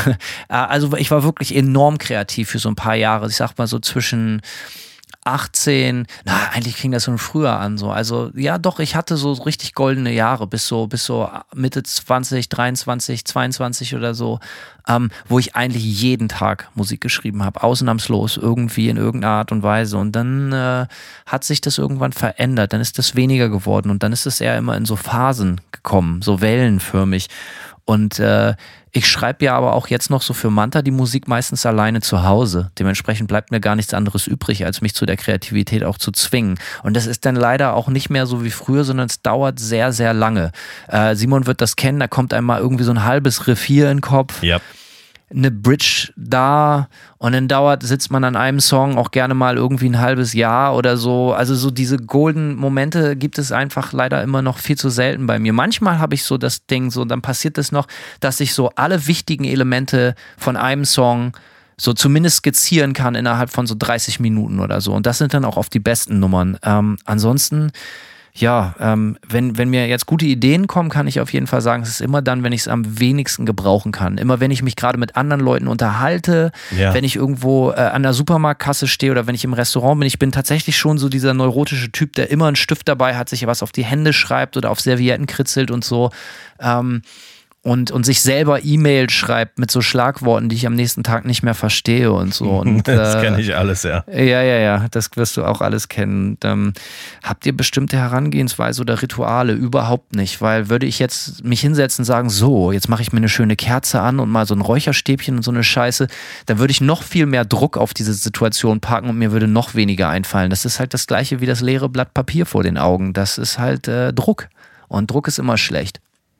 Was mir ähm, kürzlich aufgefallen ist, ist, dass es mich manchmal, weil es mir manchmal hilft, äh, kreativ zu sein, wenn ich mir entweder so bestimmte Landschaften angucke, äh, ohne Scheiß, so Landschaften, ja, müssen schon auch epische Landschaften sein oder so. Oder auch so Natürlich. Äh, äh, irgendwie so Kunstwerke. So manchmal äh, gucke guck ich mir irgendwas an und dann gibt es zumindest so eine Initialzündung. So, was für ein Vibe kriege ich, wenn ich mir was angucke. So, weißt wenn ich mir was, wenn ich mir ein, ein Bild ansehe, wenn ich mir ein Kunstwerk ansehe oder so. Manchmal, ohne Scheiß, hilft es so ein bisschen, äh, wenn ich überhaupt, wenn ich so überhaupt nicht keine Ideen habe, dann hilft es mir so. Ey, ohne Scheiß, ganz plumpes Beispiel. Wir haben 2020 eine, ähm, nee, 2019 eine Single aufgenommen ähm, mit Nightmare, die wir dann im April 2020 rausgebracht haben. Und da war es so, äh, das war das erste Mal, dass ich unseren ähm, neuen Gitarristen Keith überhaupt persönlich getroffen habe. Es war halt einfach so, der hat uns angehauen und wollte bei uns in der Band mitspielen so und ich kenne den so ein bisschen. Initiativbewerbung. Richtig, Initiativbewerbung und äh, dann war das so, okay, ich komme halt mal nach Portland und wir schauen mal so, ob wir kreativ miteinander funktionieren. Ne? Und ähm, wir hatten damals schon das Albumcover fürs nächste Nightmare-Album. Das hatten wir schon. Und es war ohne Scheiß so, dass uns das Albumcover auf den Vibe gebracht hat, den wir von dem Song wollten. So, ja. Und äh, äh, da will ich jetzt nicht zu viel verraten, aber es ist so ein bisschen so eine, so eine sehr wüstenhafte, trockene, heiße Optik sozusagen. Und äh, ja, ich finde, dass der Song diese Elemente auch mitgenommen hat und vor allem auch für den Text haben wir extrem viel aus dem Cover rausgezogen. Also und unser Sänger war halt auch da. Und äh, ja, da hat sich der ganze Song tatsächlich so ein bisschen aus dem aus der äh, äh der Bildsprache des Covers gespeist. So, also damit äh, ja, das funktioniert schon manchmal. Bei mir viel eindimensionaler. Ich kann leider solche geilen Geschichten nicht erzählen. Das klingt bei Simon Schade. natürlich wieder alles total fantastisch. Nee, ich setze mich hier an meinen Schreibtisch, an dem ich jetzt auch gerade sitze und den Podcast mit Simon aufnehme. Meine, meine Simon weiß, wie ich jetzt hier gerade sitze. Er kennt die Optik. So mhm. mein, mein, mein Raumschiff, mein Cockpit hier, die Zentrale der Macht. Ähm, und da setze ich mich hin und nehme die Gitarre in die Hand und äh, wenn mir dann nicht innerhalb von zwei Minuten was einfällt, wird die wieder weggestellt. So, ganz einfach. So, das, das geht gar nicht. Äh, versuchen wir es am nächsten Tag wieder. Und so, und so macht man das dann äh, Tage für Tage, Wochen für Wochen, Monate für Monate, bis man irgendwann genug Material hat und da Demos draus macht oder halt eine Platte aufnimmt. Und mit den Texten ist es tatsächlich so, dass die eigentlich, die Textfragmente ich setze mich so gut wie nie hin und schreibe einen Text durch, sondern die Texte sind zusammengewürfelt aus so Slogans, Catchphrases, äh, geile Wortkombinationen, die ich mir ausdenke und selber per E-Mail schicke oder irgendwo auf eine Serviette kritzel, wie gesagt. Und die packe ich dann einfach irgendwie zusammen und gucke, was den besten Flow bekommt. Und äh, die englische Sprache ist natürlich auch sehr nachgiebig. So oft, äh, selbst Amis selber bestätigen mir das immer wieder, äh, wenn ich, wenn ich hier Leute frage, hey, worum geht's in dem Song, sagen sie, weiß ich nicht. Ich sage, das ist aber doch in deiner Sprache. So, ja, aber ich achte da nicht drauf, sondern die sind auch so daran gewöhnt, dass der Flow, die Sprache halt einfach so Bilder malt und man gar nicht darauf achtet, auf den genauen Inhalt. Dementsprechend ist das Englische halt auch so eine wunderbare Fra äh, Sprache um Texte zu schreiben, wie ich finde, weil es geht halt einfach um gute Wortkreationen oft, die kraftvoll sind. So im Deutschen ist es immer gleich, so wird alles natürlich auch zurecht, so direkt unter die Lupe. Was will der Künstler mir damit sagen? Und ich will oft eigentlich, äh, ich habe ich hab keine, keine, keine, äh, äh, ja, vielleicht habe ich schon eine Message, I don't know. So, aber ich habe, oder zumindest wenn ich, während ich den Song schreibe, möchte ich nichts Bestimmtes damit ausdrücken. Manchmal stelle ich fest, dass denn äh, das Gesamtbild den Anschein hat, so, aber ansonsten, ich habe wenig Agenda. Okay. Fair enough. Äh, ja, ich glaube, man kann die Frage damit äh, weitestgehend. Na, eine Frage, ich mhm. weiß ja noch fragen, wenn ihr ein kreatives Loch habt, wie kommt ihr wieder in einen Flow? Kann ich auch noch ganz kurz beantworten. Überhaupt nicht. Einfach Eben. das Allerbeste ist, Gitarre wegstellen, äh, einen Saufen gehen oder irgendwas ganz anderes machen. Bloß nicht versuchen, äh, äh, das äh, zu erzwingen. Es wird äh, mit einer hundertprozentigen Garantie absolute Scheiße. Ja, ist bei mir genauso. Ich, äh, wenn ich irgendwie so Schreibblockade habe, dann mache ich, also dann ergibt das keinen Sinn, irgendwie weiter dran rumzusitzen so. Aber jetzt geht mal davon aus, dass ihr schon einen geilen Song geschrieben habt, ja, und ihr habt den auch schon aufgenommen, beziehungsweise seid dabei, den aufzunehmen. Dann stellt sich folgendes Problem, Simon. Welches wäre das? Äh, und zwar, wie kriege ich die Gitarren im Mix richtig super fett hin? Wie geht ihr im Mix vor? Ist die Frage.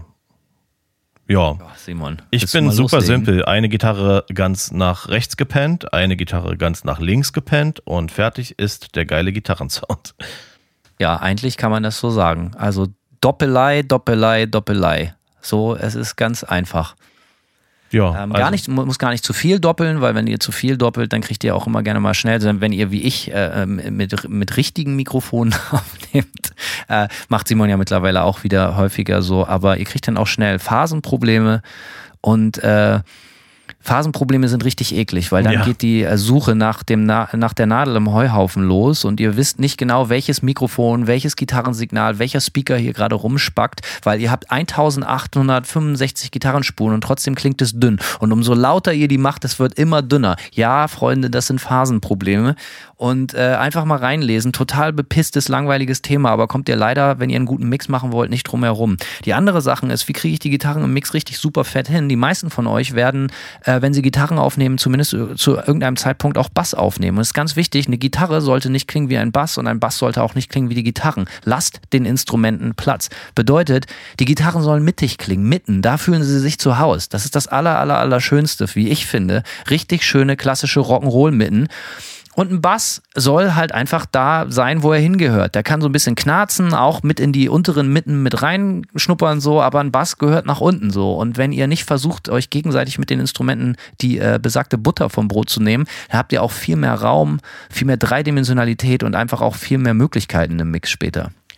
Ja, dazu würde ich sagen, habe ich gemischte äh, Erfahrungen gemacht, ähm, was die, das Verhältnis zwischen Bass und Gitarren angeht.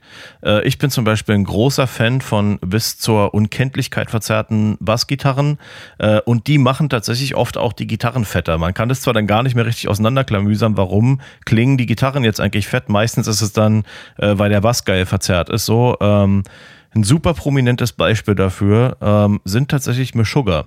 So, die haben einen extrem hart verzerrten Bass und da die so ein tiefes Gitarrentuning haben, äh, spielt der Bassist in der gleichen Oktave.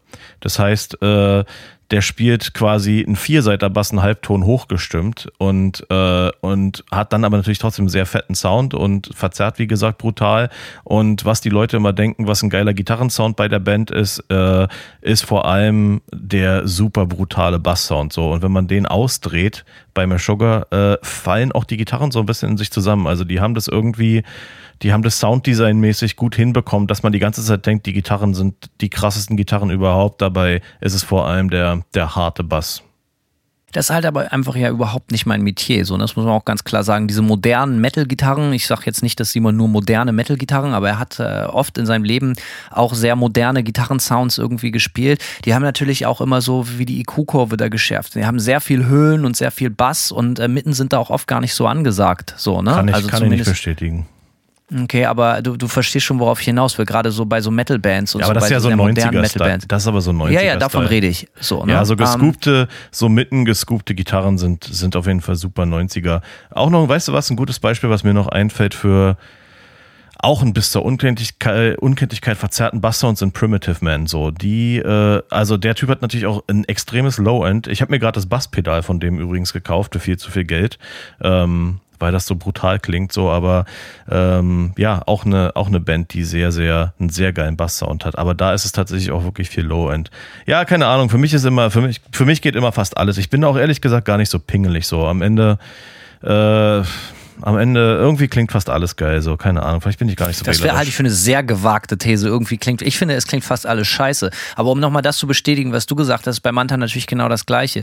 Ich spiele ja den Bass und die Gitarren irgendwie, macht das in einem Abwasch. Und der Bass ist auch bei mir sehr verzerrt. Und die Gitarren profitieren natürlich von dem verzerrten ja. Bass, ganz ohne Frage, von dem tiefgelegten, eine Oktave tiefer. Und das wird natürlich ein Gesamtsound. Und ich glaube, das ist das, wovon du gesprochen hast. Eine dicke Wand. Genau. Das ist natürlich geil. Aber als ich die Frage ursprünglich beantwortet beantwortet habe, bin ich eher von so einem klassischen Band-Setting ausgegangen. Wir müssen jetzt auch nicht nur von extrem Metal und seinen Spielarten sprechen, sondern aber ich finde generell schon für mich ein Gitarrensound, der mich eigentlich immer, wenn ich ihn individuell und alleinstehend höre, ist schon richtig mittig. Ich mag 70er Jahre Gitarren und so einen richtig schönen mittigen Gitarrensound. Bloß nicht zu viel Bass, auch nicht so, so viel zu schneidige Höhen, wo die Leute glauben, das gibt der Sache den Definition. Die Definition kommt so eigentlich meiner Meinung nach immer so aus dem Mittenspektrum. So, weißt du, Höhen sind schön, äh, aber können auch irgendwie anstrengend werden nach einer Zeit. Und äh, ansonsten, ja, das, was aus dem Amp rauskommt, also ich meine, das kriegt ihr im besten Fall auch aufs Band nachher so. Also dementsprechend verbringt sehr viel Zeit damit, äh, den richtigen Amp zu wählen, die richtige Gitarre, das richtige Pedal, das richtige Mikrofon am richtigen Speaker.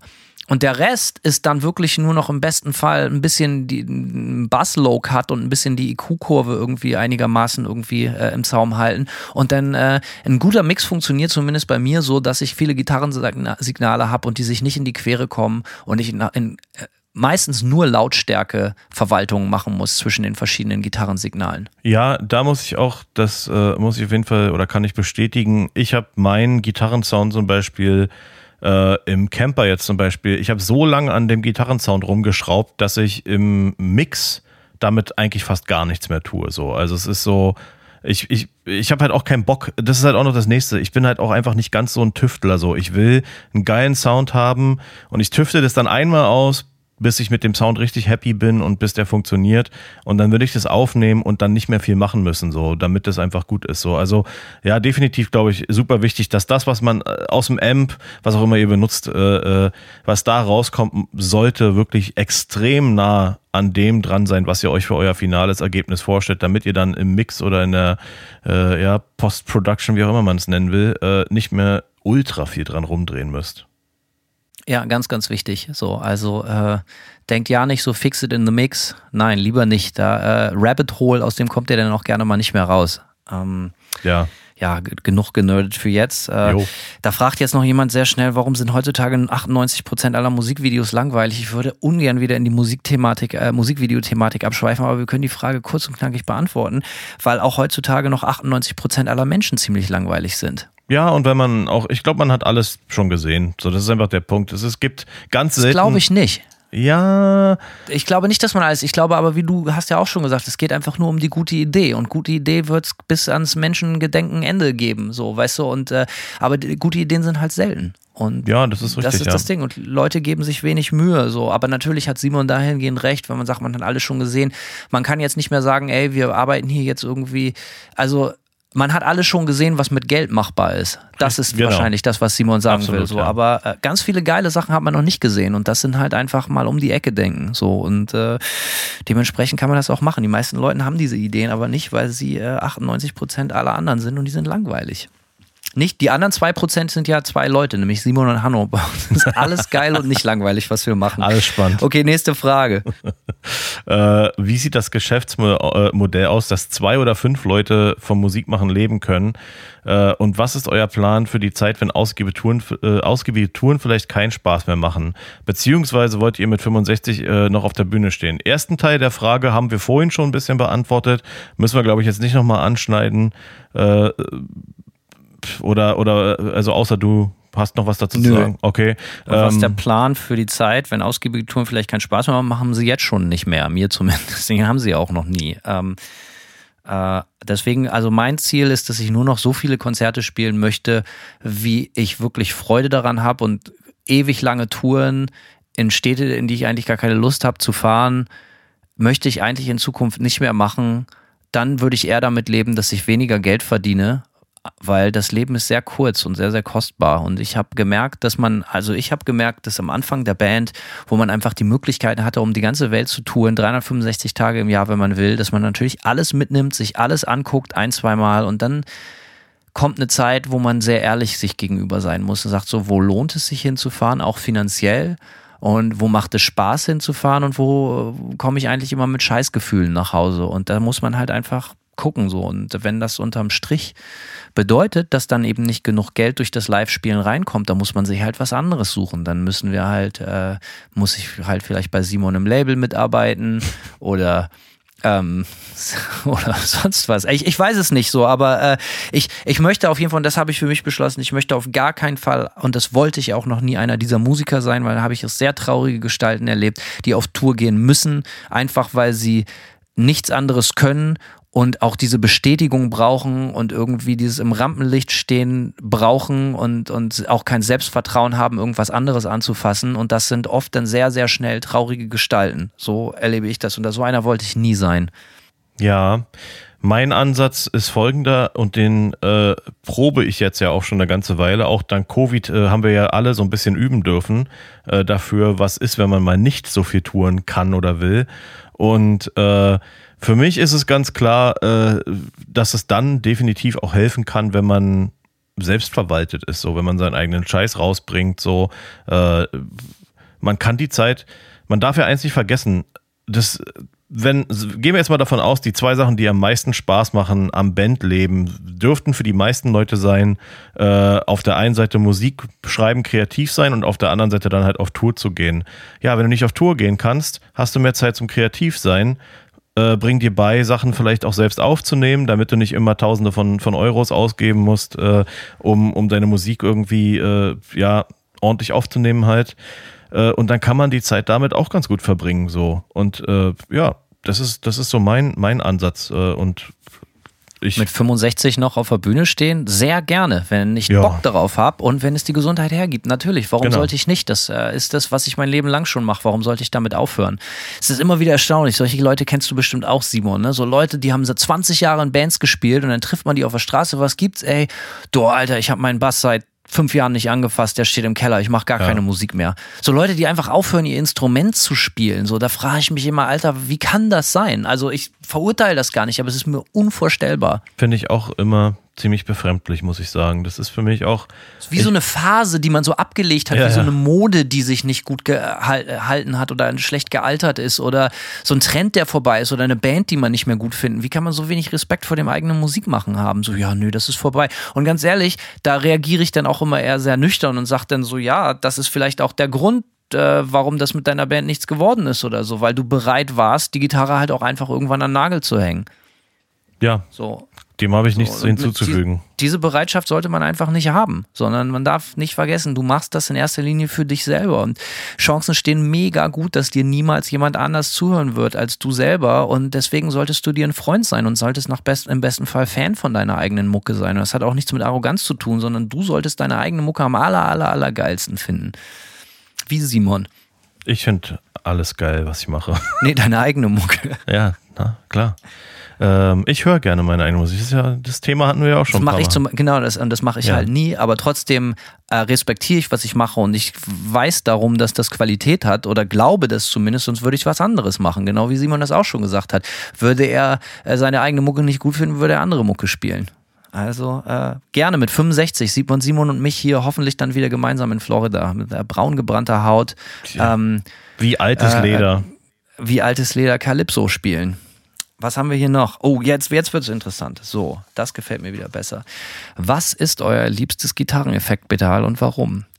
Da ich es immer super finde, wenn ihr über Gear redet, wir auch, by the way, was sind eure Lieblingspedale beziehungsweise die Pedale, die nie euer Board verlassen haben, Schrägstrich werden? Möchtest du mal loslegen, Simon? Du bist ja eigentlich gar nicht so ein Pedal-Typ, aber in jüngster Zeit kaufst du dir immer mehr. Da freue ich mich natürlich drüber. Ja, ähm, ja, tatsächlich. Ich habe äh, ich habe lange nicht super viel mit Pedalen rumgemacht. So war ich, aber ich war aber auch ein früher Adaptierer äh, von diesen ganzen Modeling-Amps und so. Und äh, da ist ja dann vieles auch in the box, äh, obwohl eigentlich viel zu viel in the box ist, weil ich meistens so jemand bin, der dann einen Zerr-Sound sich einstellt und dann möglichst nicht mal einen Clean Sound spielen will. Ja, wenn es also wenn es vermeidbar ist, dann spiele ich am Auch liebsten für nur- Verlierer. ja, da, definitiv. Clean. Clean-Gitarren sind für Verlierer, ja. Äh, nächster T-Shirt-Slogan. Aber ja, also am liebsten, am liebsten spiele ich einen Sound. Aber ich habe jetzt in letzter Zeit tatsächlich, seit ich umgezogen bin, ich weiß gar nicht warum, habe ich jetzt so ein bisschen Interesse an Pedalen entwickelt und äh, ich habe das jetzt schon mindestens einmal erwähnt. Äh, ich muss echt sagen, dieser Death Knob äh, von Done Effects, dieses H diese HM2 IQ-Kurve, äh, die äh, ist für mich sofort ein fester Bestandteil meines Sounds geworden. Und auch wenn ich die nur so, wenn ich dieses Pedal nur ganz subtil in meinen bereits bestehenden Zerr-Sound mit reindrehe, aber das ist, der hat echt noch genau die Lücke gefüllt, die mir, die, die ich vielleicht in meinem eigenen Sound noch äh, vermisst habe. Und das ist so ein Pedal, glaube ich, äh, was ich nicht mehr vom äh, aus meiner Signalkette rausnehmen werde. Und äh, ja, sonst, ich habe vieles probiert, keine Ahnung. Ich habe auch ein cooles, einen coolen Boost mal bekommen von äh, Rodenberg. Äh, der hat einen äh, Flux-Capacitor gemacht und äh, ein Kumpel von mir hatte den und ich fand den mega geil. Und äh, dann haben ein anderer Kumpel und ich es geschafft, den Uli Rodenberg davon zu überzeugen, uns zwei Einzelstücke von diesem Flux-Capacitor zu bauen. Und zwar kann man den nur an- und ausmachen. Das ist also wie ein Tube Screamer, aber ein Preset. Und das, das Pedal hat einen An- und Ausknopf und entweder du benutzt es oder benutzt es nicht. Genau mein Ding. Möglichst wenig einzustellen. Du musst mir mal, schraub den mal auf den Death Knob und schick mir dabei bitte ein paar äh, aussagekräftige Bilder, dann baue ich den mir einfach selber, weil ich, äh, äh, ich weiß noch nicht, ob der mir gefällt, aber ich, der muss ja sehr, sehr einfach zu bauen. Da ist wahrscheinlich nicht viel drin in der Kiste, oder? Ähm, ich weiß, es kann sogar sein, dass, es, dass man auf der Website oder es gibt ein Video. Ich will meinen, ich habe ein YouTube-Video gesehen, wo jemand das Ding aufgeschraubt hat. Denn du kannst äh, an diesen äh, die drei EQ-Faktoren mitten Höhen Bässe, du kannst das Ding aufschreiben, äh, schrauben und daran noch rumdrehen im Pedal. Ja, schick mir mal bitte ein Bild. Ich will mir das gerne mal angucken, was da drin los ist und dann äh, baue ich es nach. Ich sehe hier gerade, äh, wo ich den Death Knob suche, sehe ich ein anderes Pedal, äh, den Nothingizer, den NO3. This pedal does absolutely nothing, but you need it anyway. Sieht geil aus und es ist halt einfach nur True Bypass. Man geht rein und wieder raus. Gefällt mir gut, der Nothingizer. Kannst du mir bitte um, den ähm, Link schicken? Das brauche ich unbedingt. Ich das ist ein Pedal ja, nach meiner Fasson das sieht gut aus. Ähm, was war die Frage? Wie, wie, was ist euer liebstes Gitarrenpedal und warum? Ja, ich muss sagen, äh, ganz klar, ähm, der Boss DS2 äh, Turbo Distortion. Es ist für mich äh, einfach ein arschgeiles Pedal. Ich liebe die Mitten und das ist ein sehr, sehr mittenlastiges Pedal und das schneidet durch jeden Mix und für mich immer wieder Geheimwaffe. Klingt fantastisch, klingt auch vor fast jedem Amp geil ist auch immer das äh, zu späteren, zur zweiten Hälfte von Nirvana, das Pedal gewesen von Kurt Cobain. Immer vor Mesa Boogie äh, Studio Plus Pre, den ich auch hier im Schrank stehen habe. Ähm, das Pedal ist einfach geil, kriegt man überall für einen Fuchs gebraucht hinterhergeschmissen. Ähm, das ist, glaube ich, so mein Pedal für eine einsame Insel. Und natürlich ein guter Tube Screamer, beziehungsweise ich kenne eigentlich so viele Tube Screamer, die so ähnlich klingen. Ähm, ich habe einen selber gebaut, das ist mein Lieblings-Tube Screamer oder ich habe zwei selber gebaut, die benutze ich. Ähm, und auch ein Tube Screamer ist auch immer geil. So, aber wenn ich eins wählen müsste, dann würde ich sagen Boss DS2, weil der auch so geil hässlich ist. Ich bin ja mega farbenblind, aber ich glaube, das ist orange oder so. Geiles, geiles äh, Pedal. Und äh, ja, das ist mein Lieblingspedal. Und das wird auch mein Board, äh, war auch immer schon auf jedem Board, was ich besessen habe, das Teil. Weil immer dann, wenn schneiden muss und wenn irgendjemand wissen muss, Alter, da spielt jemand Gitarre und du willst gehört werden, Boss DS2. Alles klar. Folgefrage. Was war euer erstes Pedal? Ja, darf ich? Ja, bitte. Guck ich mal, habe ich nämlich gleich hier zweimal stehen. Warte mal, ich muss mal kurz lesen. Das ist der äh, Bass Overdrive vom Boss ODB3. Okay. Ja, äh, hat mir 1997 meine Mutter äh, in unserem, einen von unseren beiden örtlichen Musikalienhändlern in Bremen, Musikland, äh, Gott sei Dank geschlossen der Laden, äh, gekauft und zu Weihnachten geschenkt. Ähm, ja, äh, Boss ODB3 und habe ich tatsächlich auch äh, ganz, ganz am Anfang, als wir die ersten Manta-Jams haben, äh, als Basszerre benutzt. Und äh, finde ich auch immer noch ein wahnsinniges Basszerre-Pedal, arschgeil. Und äh, King Basso von den Melvins hat es tatsächlich auch öfters für die Gitarre gespielt. Geheimtipp unbedingt mal probieren. Da so, wenn man auf eine Wand steht, äh, auch nicht so richtig viele mitten, aber auch brutal. Also schiebt ganz, ganz extrem. Hast das Gefühl, wirst vom Laster getroffen. Also das Teil ist richtig geil. Das war mein erstes Pedal. Ähm, ich habe mal in der Schweiz wir haben mal mit einer Grindband zusammengespielt in der Schweiz und Skandal. Da hat der Bassist dieses äh, eben dieses Zerrpedal benutzt und der hatte einen Mega-Sound. Und ich ja, war dann ja, auch kurz darauf, geil, ich war kurz dann auch drauf und dran, mir das auch zu kaufen, aber da ich zu der Zeit einfach überhaupt nicht Bass gespielt habe, habe ich mir dann geklemmt. Aber gut, äh, gut zu wissen. Mein erstes Pedal war äh, ein Stimmgerät.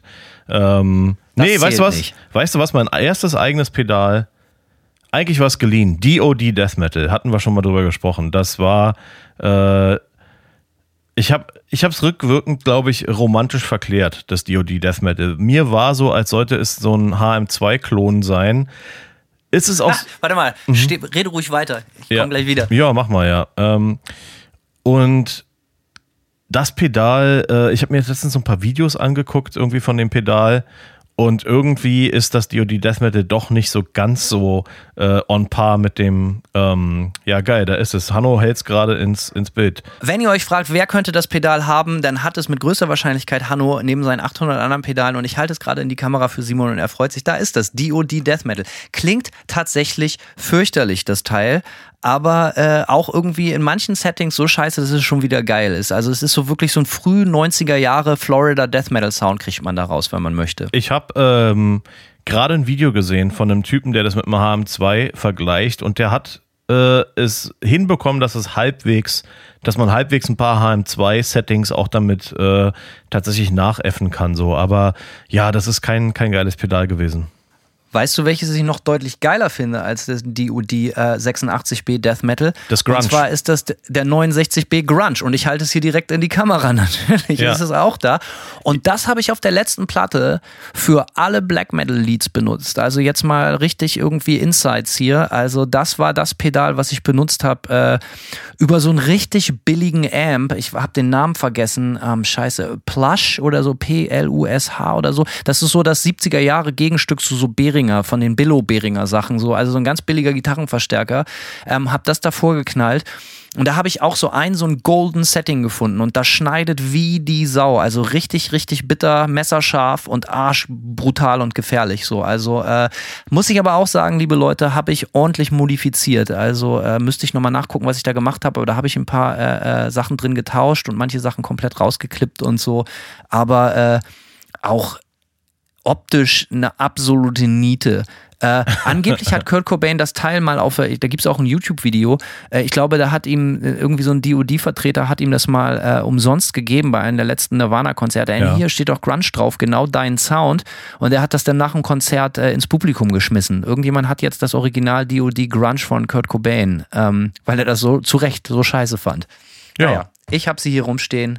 Ich mag sie alle beide. Ja, schöne Sache, Hanno. Ja, äh, das war das erste Pedal. Ähm, mit welcher Band, Musiker, Schrägstrich Musiker, der nicht mehr lebt, hättet ihr gerne mal eine Bühne geteilt und dann Backstage bisschen geschnackt? Oha. Von solchen Fragen haben uns sehr, sehr viele ereilt. Das scheint euch ein sehr wichtiges Thema zu sein, andere Leute, aber gut. Mir fällt dazu überhaupt nichts ein. Also so gar nichts. Ach, das glaube ich nicht.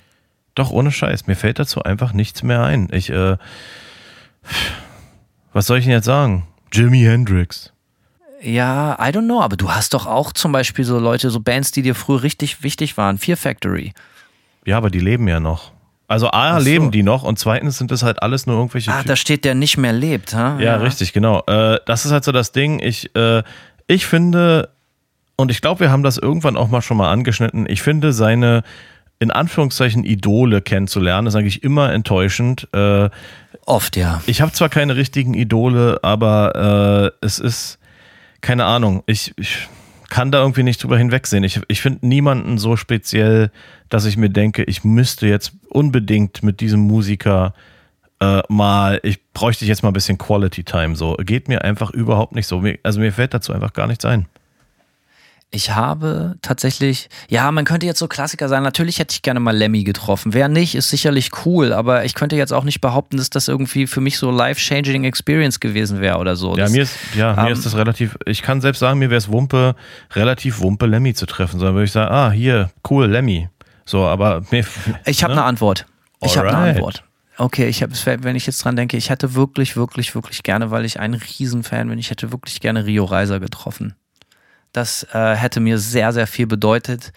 Und äh, weil ich Teile seiner Musik einfach, äh, äh, ich bin ja, sabbel ja sehr viel und auch sehr schnell und sehr gern, aber so Rio Reiser macht, dass mir manchmal die Worte fehlen. Und deswegen kann ich auch das, was der Mann mit seiner Musik in mir auslöst und ausgelöst hat, gerade als junger Mensch, nicht wirklich beschreiben.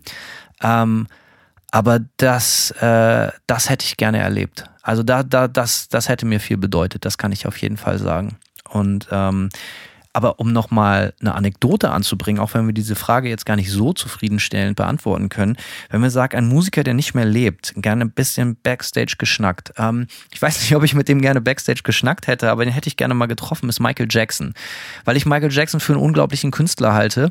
Und äh, hier ist die interessante Geschichte. Mein Kumpel Ryan, mit dem ich hier die Manta-Platten in den USA in Gainesville mische, vom Blackbeard Studio, der war so der Best Boy vom Studio von Bruce Swedien. Ich glaube, die Story habe ich schon mal erzählt. I don't know. So Bruce Swedien war der Engineer vom, vom, vom Thriller-Album und so. Und äh, da kommen dann immer mal wieder so Sachen aus dem Michael Jackson-Kosmos, weil der war sehr eng befreundet mit Michael Jackson. Und äh, Ryan hatte das große Glück oder die, die unglaubliche Chance, dann mal so, so in so Sachen reinzuschnuppern, zum Beispiel eine ungemasterte Version von, vom Thriller-Album zum Beispiel zu hören. Und das hat er mir vorgespielt, die Original-Bänder in, in, in ein Pro Tools-Projekt äh, ähm, gezogen und sich dann halt einfach den Original-Take der Drums oder der Bassgitarre und da stellt auch stellt man fest, wie unglaublich simpel, aber genial diese Platte produziert ist. Und äh, da hat, da hat er auch gesagt, meinte ich so, Alter, ich hätte gedacht, das ist eine viel, viel dickere Produktion. Meint er so, nee, Alter, das, was diese Produktion krass macht, ist, dass jeder Take, jedes, je, jedes Instrument perfekt ist, ausnahmslos. Und da hat er recht. Also sowas war sehr, sehr interessant zu sehen. Und tatsächlich auch so, ich hatte neulich, da bin ich ins Studio gekommen und da hat er so äh, so Michael Jackson Home Videos, einfach so von, von Bruce selber gefilmt. Ähm, die hatte Ryan auf seinem Rechner. Äh, einfach wie so Michael Jackson in der Booth steht, in der Gesangskabine und einfach so ein paar, paar Tracks einsingt. Und das war schon so, Alter, das war so nah an so einer Legende. Und sagt, ey, das sollte ich eigentlich nicht sehen. Man fühlte sich wie so ein Spanner, so. Man war so zu nah auf einmal bei sowas mega epischem dabei. Also das war schon sehr interessant zu sehen. Nicht, dass ich jetzt der mega größte Michael Jackson Fan bin, aber das war schon krass zu sehen auf jeden Fall. So zu sehen, dass das wirklich Menschen machen, diese unglaubliche Mucke. Mhm. Ja, also so viel dazu. Ja, Wer von euch beiden ist cooler? Äh, da äh, manchmal ruft Simon bei mir an, sagt so, ey Hanno, ich glaube, du bist cooler. Dann sage ich, nee, Simon, ich glaube, du bist cooler. Und dann melde ich mich wieder bei ihm, sagst, ey Simon, du bist wieder so arschcool heute, ey, da kann ich niemals mithalten. Also wir werden uns wahrscheinlich am Ende des Tages auf ein Unentschieden einigen müssen. Ja, gehe ich mit. Ganz coole Antwort. Also da, da, da, danke für die Frage auch natürlich. Äh, wichtige Frage. auf jeden Fall. Ähm, mich würde interessieren, mit welchen Live-Rigs ihr aktuell unterwegs seid. Da leg du doch mal los, Simon. Ja, aktuell bin ich überhaupt nicht unterwegs, muss man ja, so danke, zu sagen. nächste Frage. Ähm, aber mein letztes Live-Rig, äh, ich habe tatsächlich, ähm, ich wurde auf unserer letzten Tour 2019 gefragt, so einen Rig-Rundown zu machen. Ähm, dementsprechend könnt ihr euch das gerne mal angucken. Äh, ich glaube, der YouTube-Channel heißt. Ich hab's gesehen. Du hast es gesehen, schau an. Ja, na der, klar. Der YouTube-Channel heißt Digital, Digital Tour Bus, äh, glaube ich. Und äh, ja, Rick Rundown, Simon Nightmare irgendwie einfach mal eingeben. Aber äh, um es ganz kurz zu machen, äh, Camper mit einem Power Amp und zwar Matrix GT FX 1000 heißt der, glaube ich. Ähm, ich benutze eine sau alte Line 6 Funke, die aber einfach noch nicht den Geist aufgegeben hat. Ähm, und als Caps bevorzugt äh, Omega Caps, ähm, obwohl ich zu Hause nur eine 2x12er von Omega habe, die ich nicht mit auf Tour genommen habe. Ich hatte das Glück, auf der Tour 2019 eine 4x12er Omega spielen zu können. Und die war sau geil und mein Ziel ist, mir von Omega eine 6x12er Box bauen zu lassen. Das sagst du schon so lange. Ja, das sage ich schon so lange, aber ich habe mich gerade gestern. Kostet aber auch ein, kostet aber auch ein bisschen Kostet ein bisschen was. Ich habe mich gestern mit Keith gerade drüber unterhalten, der ist auch total down so und wir wollen uns dann zwei so einen dicken 6x12er Schränke auf die Bühne stellen. Ich habe mal auf Tour eine äh, ne, ne, ne 6x12er von, ah, jetzt fällt mir der Emperor. Name nicht ein, Emperor. Emperor gespielt, richtig. Und das war äh, die unglaublichste Box, die ich je gehört habe. Absoluter Mega-Wahnsinn. Also richtig krank. Ja, glaube ich. Äh, war jeden Pfennig wert. Äh, nur, was scheiße war, war die zu tragen. Also die war gefühlt doppelt so schwer wie ein Ampere-Kühlschrank. Ich weiß nicht, wie die das hingekriegt haben, aber diese Emperor-Dinger sind halt auch so mega fettes Holz. Ähm, Ja. ja, bei mir ist es so, eigentlich hat sich das die ganzen Jahre nicht so richtig viel verändert. Äh, links und rechts jeweils in Petersburg eine russische ähm, JCM 800er Klon ähm, und darunter im Normalfall 4, 2 ähm, ähm, Marshall 412er. Ähm, gerne nicht so neue, sondern eher ältere Modelle. Im besten Fall äh, mit, mit, mit der Winches 30 drin so. Aber ähm, es kommt drauf an, meine, die ich immer mitschleppe, haben die, glaube ich, gar nicht drin. Aber die klingt trotzdem gut, weil die so eingeritten sind, die Teile. Und in der Mitte äh, eine 8x12er für einen Bass und ähm, angetrieben von einer total unsexy Sache. Ich hatte ewig ein Original äh, äh, 1976er OC 120, äh, äh, jetzt heißt es OC, der Orange? Nee. OD Orange, OC, da habe ich doch was falsch gesagt, 120. Ähm, hm, hm, hm. ja, das ist doch bestimmt äh, ein anderes Modell. Ja, egal, irgendwie OC, das ist eine andere Buchstabenkombination, glaube ich. Ähm, OR, glaube ich, 120. Das muss ich jetzt richtig sagen für die Nerds. Ähm, OR 120. Du, ich kann auch einfach mal kurz meine Garage hier aufmachen. Sekunde. Du mach mal und ich unterhalte, während du weg vom Mikrofon bist, es einfach unsere Zuhörer Orange, ähm, mit nichts. Ach Mensch, wie ärgerlich. Ja, es ist ein Orange OR 120. Sehr gut. ähm, ja, und äh, den habe ich immer gespielt, aber da war mir den zu schade. Und dann habe ich auch festgestellt, dass ich extremer großer Fra Freund bin von Bass-Amps, die Transistoren sind, weil die halt einfach sehr schnell sind in der Ansprache. Und da habe ich dann halt einfach eine richtig klassische PA-Endstufe einfach draufgestellt. Total unsexy von Carvin. Äh, ah, ja. 1000 Watt oder 1000 Watt. Carvin, ist das, kennt das in Deutschland irgendwer? Ist eigentlich auch so eine typische Ami-Marke, oder? Carvin ist das, was dann später zu Kiesel-Guitars wurde, ja. Aber Carvin haben Gitarren gebaut, aber auch äh, PA-Systeme. Steve Vai, hier der Shred-Gitarrist, der hat Car einen Carvin Amp gespielt sehr lange. Oder tut's vielleicht True. sogar noch, ich weiß es nicht. Ja, ja, hat er. Ja, äh, ja, so ist das. Also einfach eine PA-Endstufe für den Bass. Einfach damit es schiebt, weil der ganze Sound, der Bass-Sound kommt eh aus dem russischen oder aus dem, einer Kopie von einem russischen Big Muff. Aus dem russischen Atombunker kommt der. Äh, ganz genau. Also äh, ja, eigentlich ziemlich simpel. Nur viel zum Schleppen. Ja, klingt, klingt nicht so simpel wie bei mir. ja. Wie geht's weiter? ähm, schauen wir doch mal.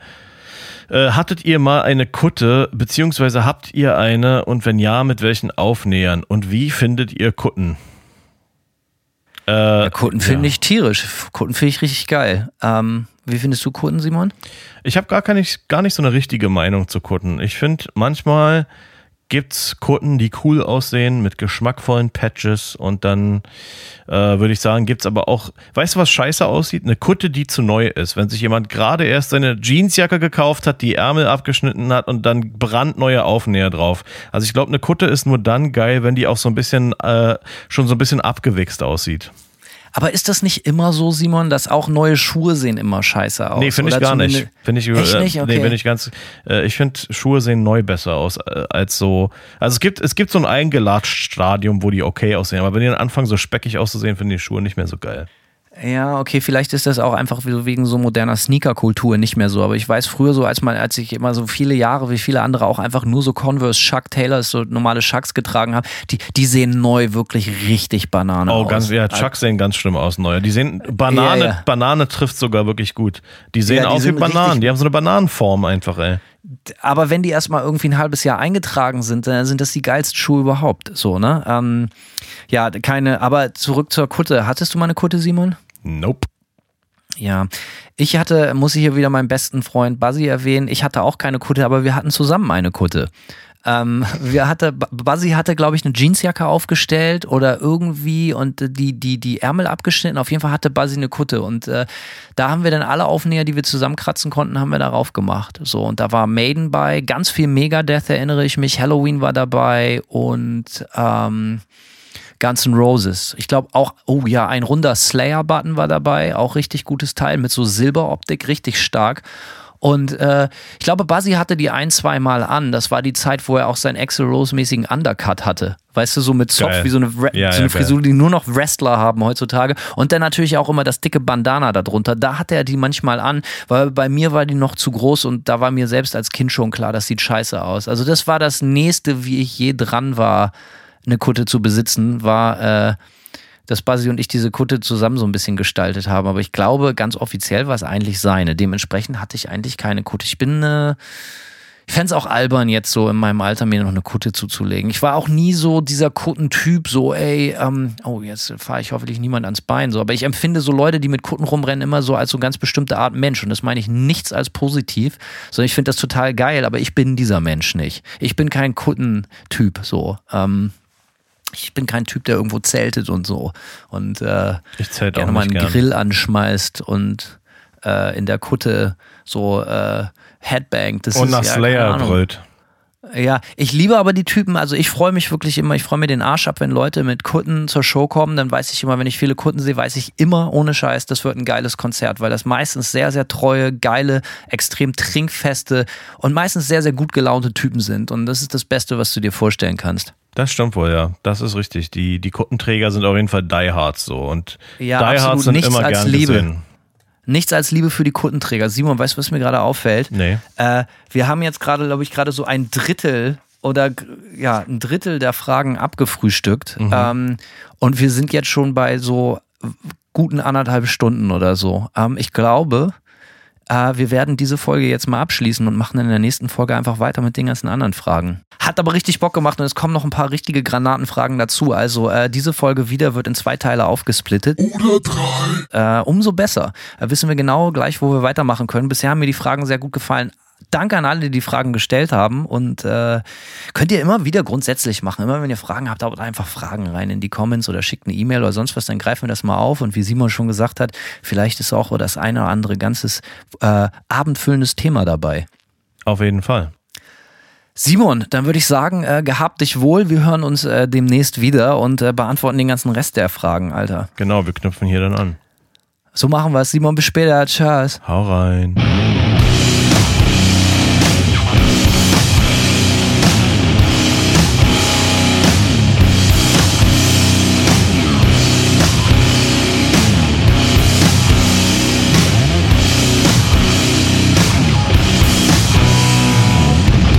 Serve one master. That is destruction.